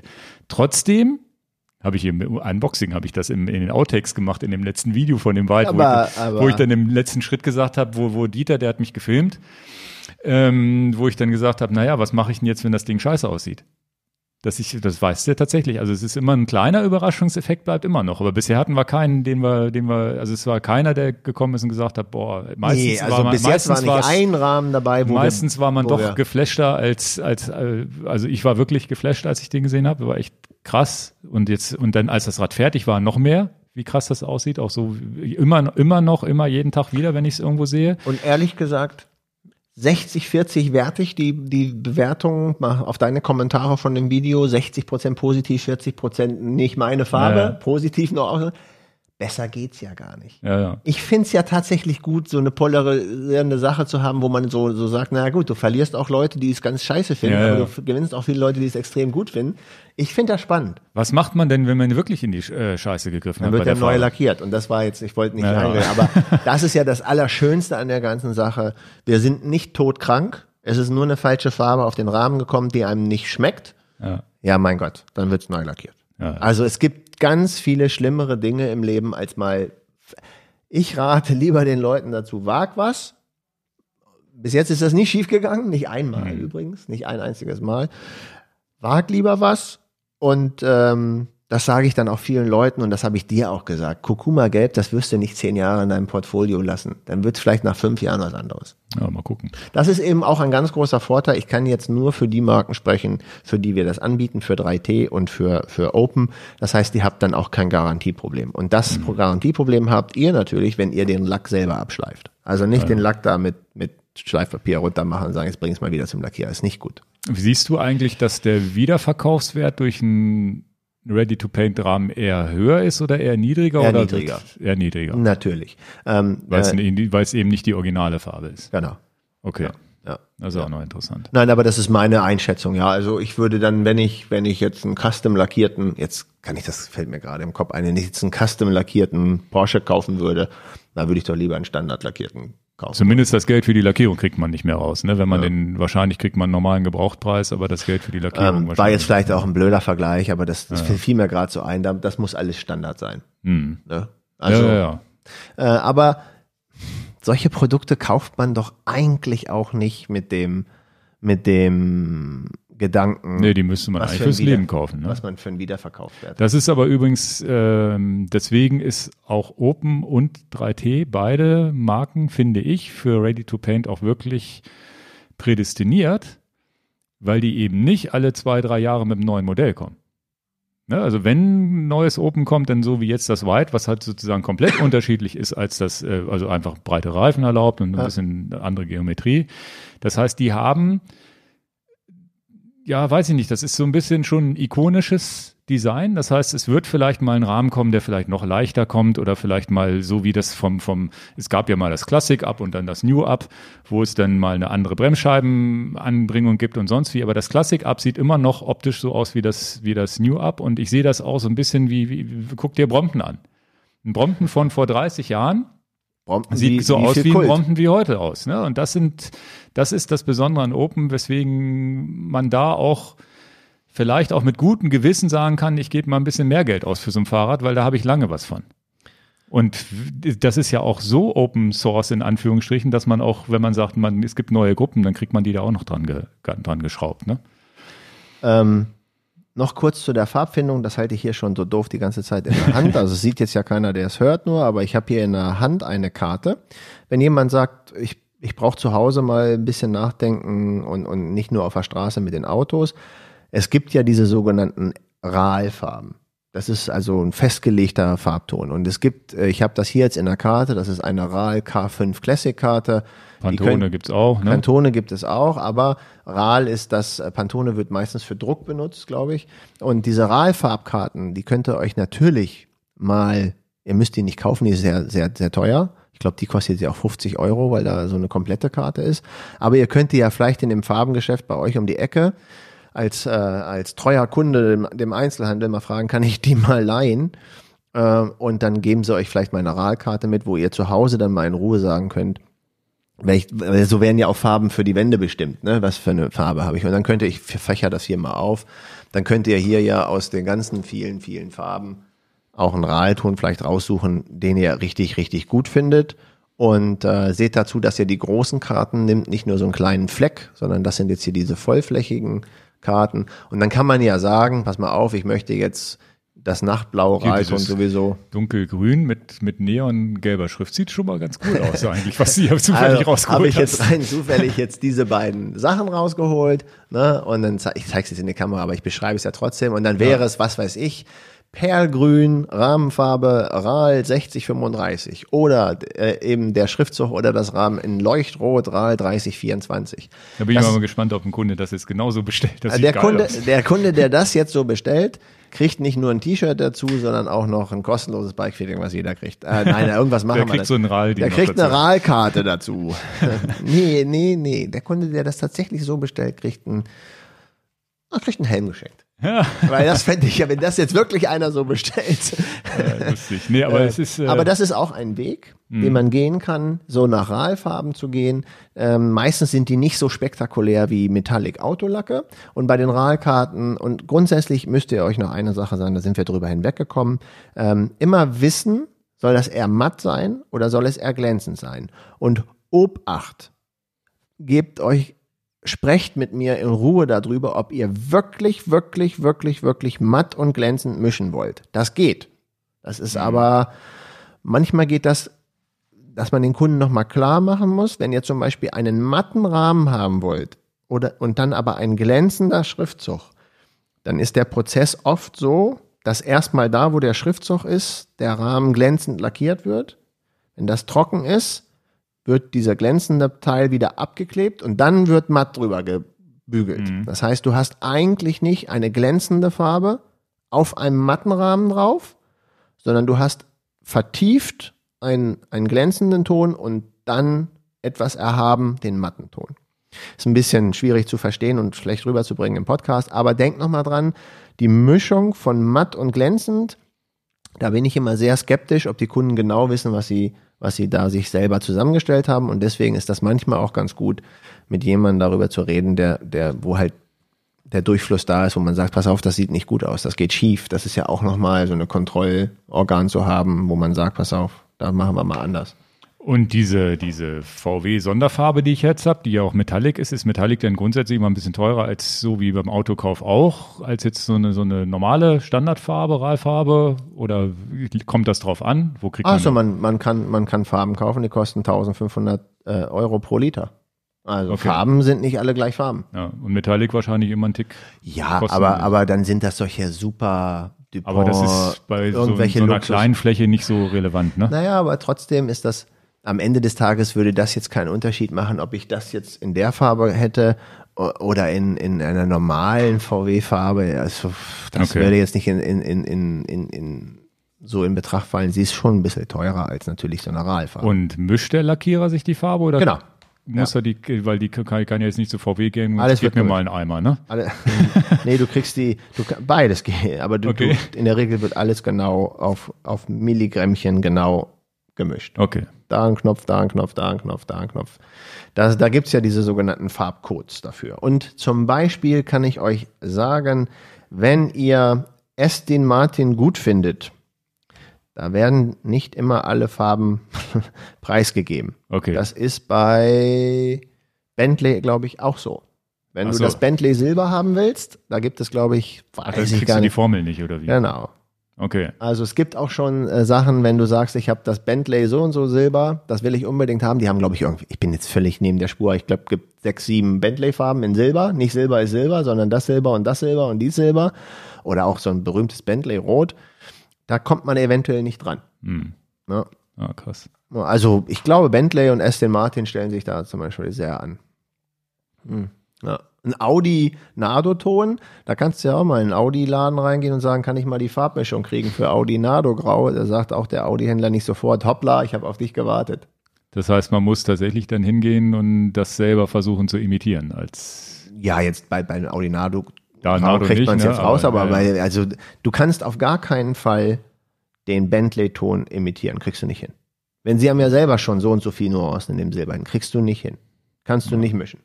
Ja, jedenfalls habe ich mein Rad, ich bin ja heute hier zur Arbeit gefahren und bei, in den Waldfahrten sieht man ja wenig Autos, aber heute bin ich zur Arbeit gefahren, habe so einen Golf gesehen, genau in der Farbe, ich Ja, das ist halt eine VW-Farbe. Kurkuma. habe ich äh, bei Instagram, könnt ihr gucken, habe ich bei Instagram hochgeladen. Insta ähm, da habe ich das erste Mal das nebeneinander gestellt und es ist tatsächlich krass, Ton in Ton, ne? Es ist Ja. kein Unterschied. Ja, ja. Und ich Aber- finde es auch tatsächlich am Rad besser als am Auto.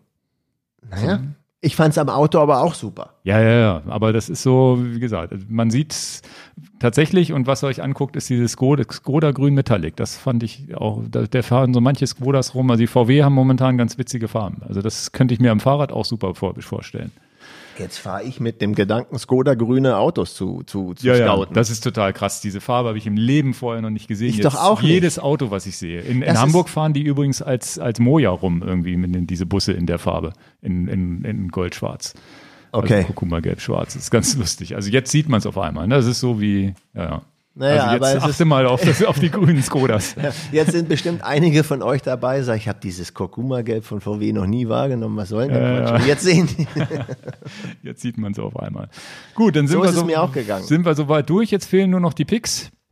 Ja, Ähm, ich habe eine Kleinigkeit, fange ich einfach mal an hier, ne? so, so wie ich halt so bin. Ich habe, äh, es geht um Wetter-Apps. Und jeder kennt das. Das iPhone zeigt irgendwas an, es soll nicht regnen und es regnet doch, regnet doch. Also die iPhone-interne App. Ich weiß nicht, wie es bei Google ist und so weiter. Weil die Dienste, das hat mir zumindest jemand so erzählt, ich hoffe, ich erzähle nichts Falsches, weil die meistens über Amerika laufen und die halt nicht so ultragenaue Werte von Europa haben. jetzt nimmst du den deutschen Wetterdienst als Pick. Ja, jetzt, äh, Ist das wirklich so? Nee, ich habe tatsächlich eine App, die ich schon seit Jahren benutze und eine neue, die ich jetzt picke. Ich picke mal beide. Und zwar die Wetter Online App ist für mich die einzige, die wirklich bisher gut funktioniert hat. Habe ich auch die Pro-Version mal gekauft, die mir stündlich genau anzeigt, äh, Temperatur, Regenwahrscheinlichkeit und so weiter, mit Regenradar auch.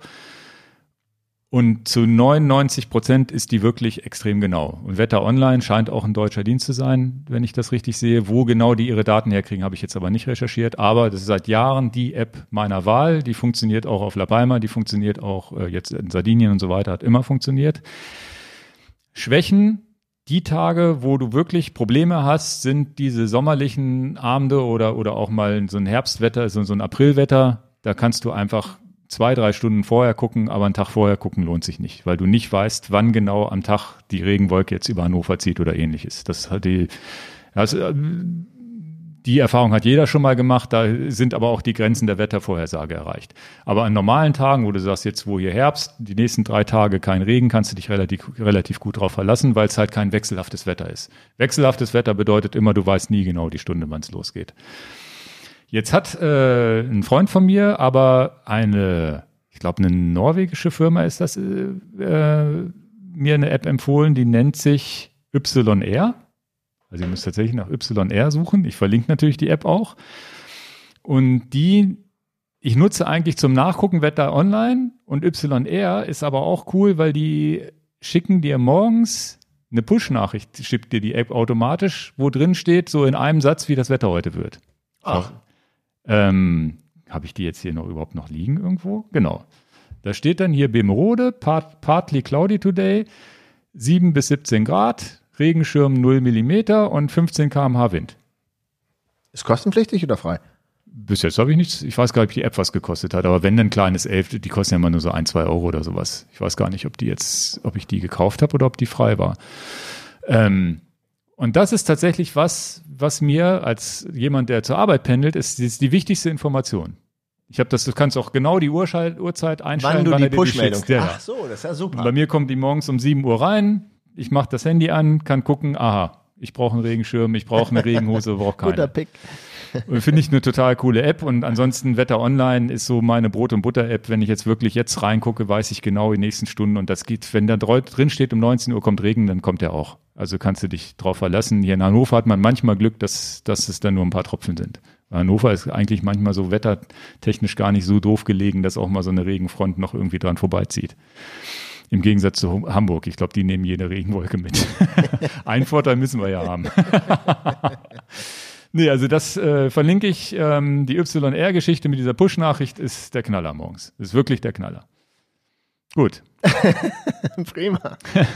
mein Pick, den habe ich schon die ganze Zeit unabhängig am Handgelenk. Ja, das, ich habe dich auch extra nicht gefragt, weil ich mir das schon gedacht habe, dass das der Pick ist. Ehrlich? Ja, ich habe mich, hab mich gewundert, warum du so ein wollernes Ding da hast.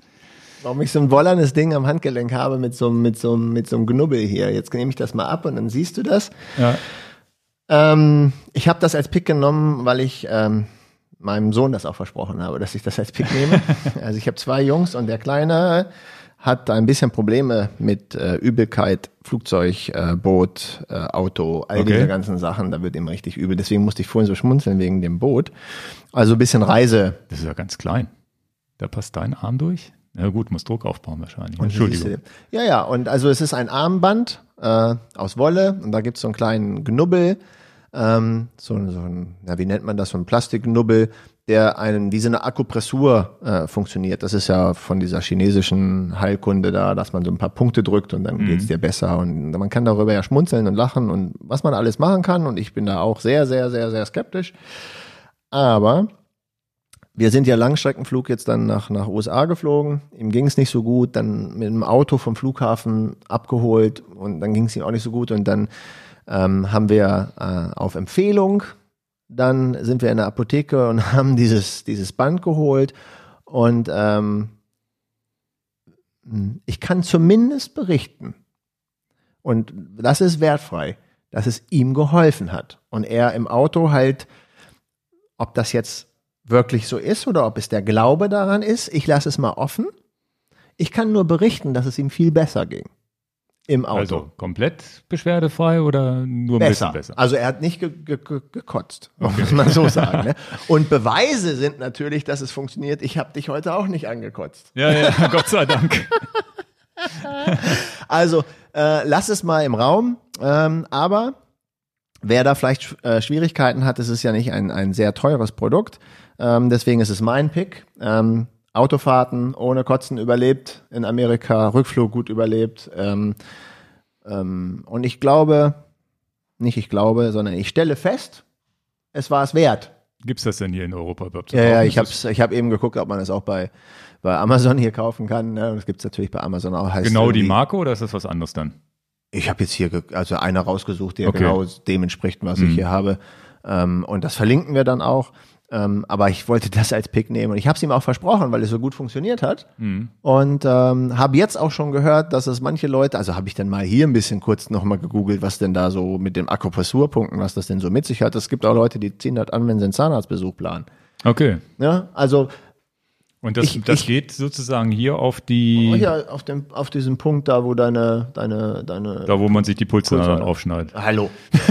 Mach's mal durch, dann siehst du es. Dann geht das hier drauf. Rechts oder links ist egal? Ja, du hast ja beide. Ach, du kriegst es rechts und links dann. Genau, und Okay. du trägst zwei. Also ich habe hier den zweiten noch in der Tasche. Ja, ja, okay. Das ist hier so eine kleine. Wie finde ich jetzt genau den Punkt oder ist das egal? Ja, ja, also dazu genau in der Mitte. So. Aber ich weiß jetzt nicht, rechts, links, oben, unten ist egal. Hauptsache es ist da auf dem Puls drauf. Dann musst du eine Chinesin fragen, die sagt dir ganz genau wo. Stand da nichts in der Packung drin, so mit Millimeter genau? Nee, nee, einfach nur da innen drin rein. Ja. Gibt es das auch in hübschen Farben? das ist jetzt Nardo-Grau hier, ne? Ja, das haben wir natürlich absichtlich in Nado Grau gekauft. Aber wollte nur feststellen und, und gebe euch, mein Gott, ich bin ja sicherlich nicht der einzige Papa, wo die Kinder einem die Autos vollkotzen. Ähm, das ist jetzt ein bisschen derbe dargesprochen. Aber, Ja, ja, aber äh, ich es hatte ist das auch schon. es Also wir können es ja jetzt mal ausprobieren, ob du in La Palma mit dem Ding hinten sitzen kannst. Das, übrigens ist das tatsächlich ja auch so, das wird er von seinem Papa haben. Ich kann im Auto auch hinten nicht sitzen. Ja, ja. Ne? Und Deswegen. Und, auf La Palma haben wir, ich, ich habe das. du hast es ja mit mir miterlebt. Genau, du, dir ging's richtig schlecht hinten, Tore auch. Bei mir ging's so, aber ich bin auch, sitze auch lieber vorne. Mhm. Aber das wäre ja mal ein Versuch wert. Aber ich können wir mal ausprobieren. Motion Sickness Band steht Ja. hier im Englischen äh, drauf als Beschreibung. Ich verlinke das und das Okay. ist mein Pick des Tages. Ja. Und irgendwas anderes muss man ja auch mal reinwerfen und davon lebt ja auch dieser Podcast. Alles und, klar. Äh, mein Sohn, der den Podcast gar nicht hören darf, wegen diesem einen Versprecher da, der mir so durch den Kopf gegeben Ja. ist. Äh, piep, piep, piep. Ja, alles gut. Das Pie- piepen wir nicht raus. Nee, ähm, Dann nee, haben wir dann, es. dann haben wir es heute. Hoffe, dass es trotzdem unterhaltsam war, ohne dass wir so ein ganz großes Schwerpunktthema heute ansprechen konnten. Wir haben noch so ein paar jetzt für den Herbst, so mit Beleuchtung und Bekleidung und sonst wieder, müssen wir jetzt mal irgendwann drauf eingehen. Hoffe, dass wir nächste Woche wieder was zustande kriegen, sonst spätestens in zwei Wochen, dass wir nochmal eine schöne Sendung planen können. Heute so ein bisschen durcheinander. Ich hoffe nicht zu durcheinander. Du hast mich ja immer eingebremst. Nee, gar nicht, gar nicht. Aber ähm, ist ja, so ist unser Podcast. Er Genau. Schreibt uns gerne Kommentare, E-Mails mit Tipps noch zu den Dingen, die wir vielleicht erklärt haben, falsch erklärt haben oder ergänzend noch dazu, wenn noch jemand äh, auf Sardinien war und da noch Berge weiß, wo man oder Gegenden weiß, wo man unbedingt hinfahren soll. Da, wo wir jetzt waren, war es wunderschön und die anderen kennen wir halt noch nicht. Gerne an podcast.enjoyabike.com und dann wünsche ich jetzt ja gute Fahrt weiterhin, egal ob Indoor, Outdoor. Also geht auch mal raus, nicht nur Zwiften. Der Hinweis, der öfters gefragt wird, den geben wir hier auch nochmal. Denkt nochmal dran, weil die Podcasts bei uns immer so lange sind. Wir kriegen öfters da die Sachen, Mensch, das kann du auch kürzer machen und so. Ja, das lassen wir jetzt mal so ein bisschen da stehen. Teilt euch den entweder ein im Podcast oder äh, was vielleicht besser ist, ist einfach nicht zu gucken bei YouTube, sondern zu sagen, Mensch, ich mache den, nur den Audio-Feed. Es ist ein Podcast, der ja vorwiegend gar nicht für Video gedacht ist. Das machen wir eigentlich nur als Add-on.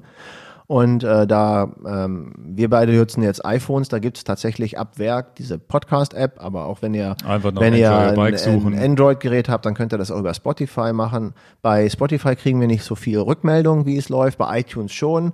Vielen Dank auch für diese tollen Bewertungen bei iTunes. Ähm, Da sehen wir auch sehr, sehr deutlich, dass das sehr genutzt wird.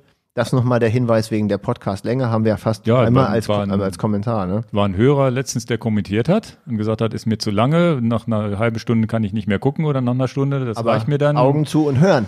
Und dann habe ich tatsächlich zurückgeschrieben, dachte erst, naja, wird er wahrscheinlich selber wissen, ne? Aber das sind ja Leute, die vielleicht nur YouTube kennen und das gar nicht so wissen, dass man das auch noch als Audiofeed kriegt. Oder vorwiegend als Audio. Oder dass es eigentlich eher als, sollte. äh, dass es eher als Audio gedacht ist, dass das eigentlich nur ein Bonus ist, dass wir hier auch den, den, den, den Kamerafeed mit reingeben. Da habe ich ihm geschrieben, Mensch, ich, hab, ich höre selber auch drei Stunden Podcasts und manchmal habe ich Pech, wenn ich zur, zur Arbeit fahre, dass ich die, die ganze Woche jeden Tag eine halbe Stunde, dass ich nicht mehr genug Content habe, dann irgendwann nichts mehr hören kann. Und dann hat er sich bedankt und meinte, ja, stimmt. Ne? Also ist, man kann ja jeden Tag eine halbe Stunde auf dem Weg zur Arbeit hören. und darf, Also, Dan und Ingo ertrage ich nur eine Viertelstunde, dann muss Ja, er sich's ja. einteilen. Ja, ja, genau. Und so, so ist Podcast für mich zumindest auch so gedacht. Ich habe auch im abends dann mal so wie beim, beim Hawaii gucken, habe ich so einen Knopf im Ohr, höre eine halbe Stunde oder höre eine Folge, die eine, eine Stunde dauert nur und dann penne ich dabei ein und höre die andere halbe Stunde, die ich verpasst habe, am nächsten Tag dann nach oder irgendwie und so funktioniert das eigentlich ganz gut. Und ich verabschiede mich mit vielen Grüßen in die USA, weil die den Podcast hören und mich jetzt Ja. auch persönlich da eingeladen haben und äh, willkommen geheißen haben. Ganz großes Kino. Okay, super. Dann vielen Dank fürs Zugucken, Zuhören und dann bis zum nächsten Mal. Tschüss. Tschüss.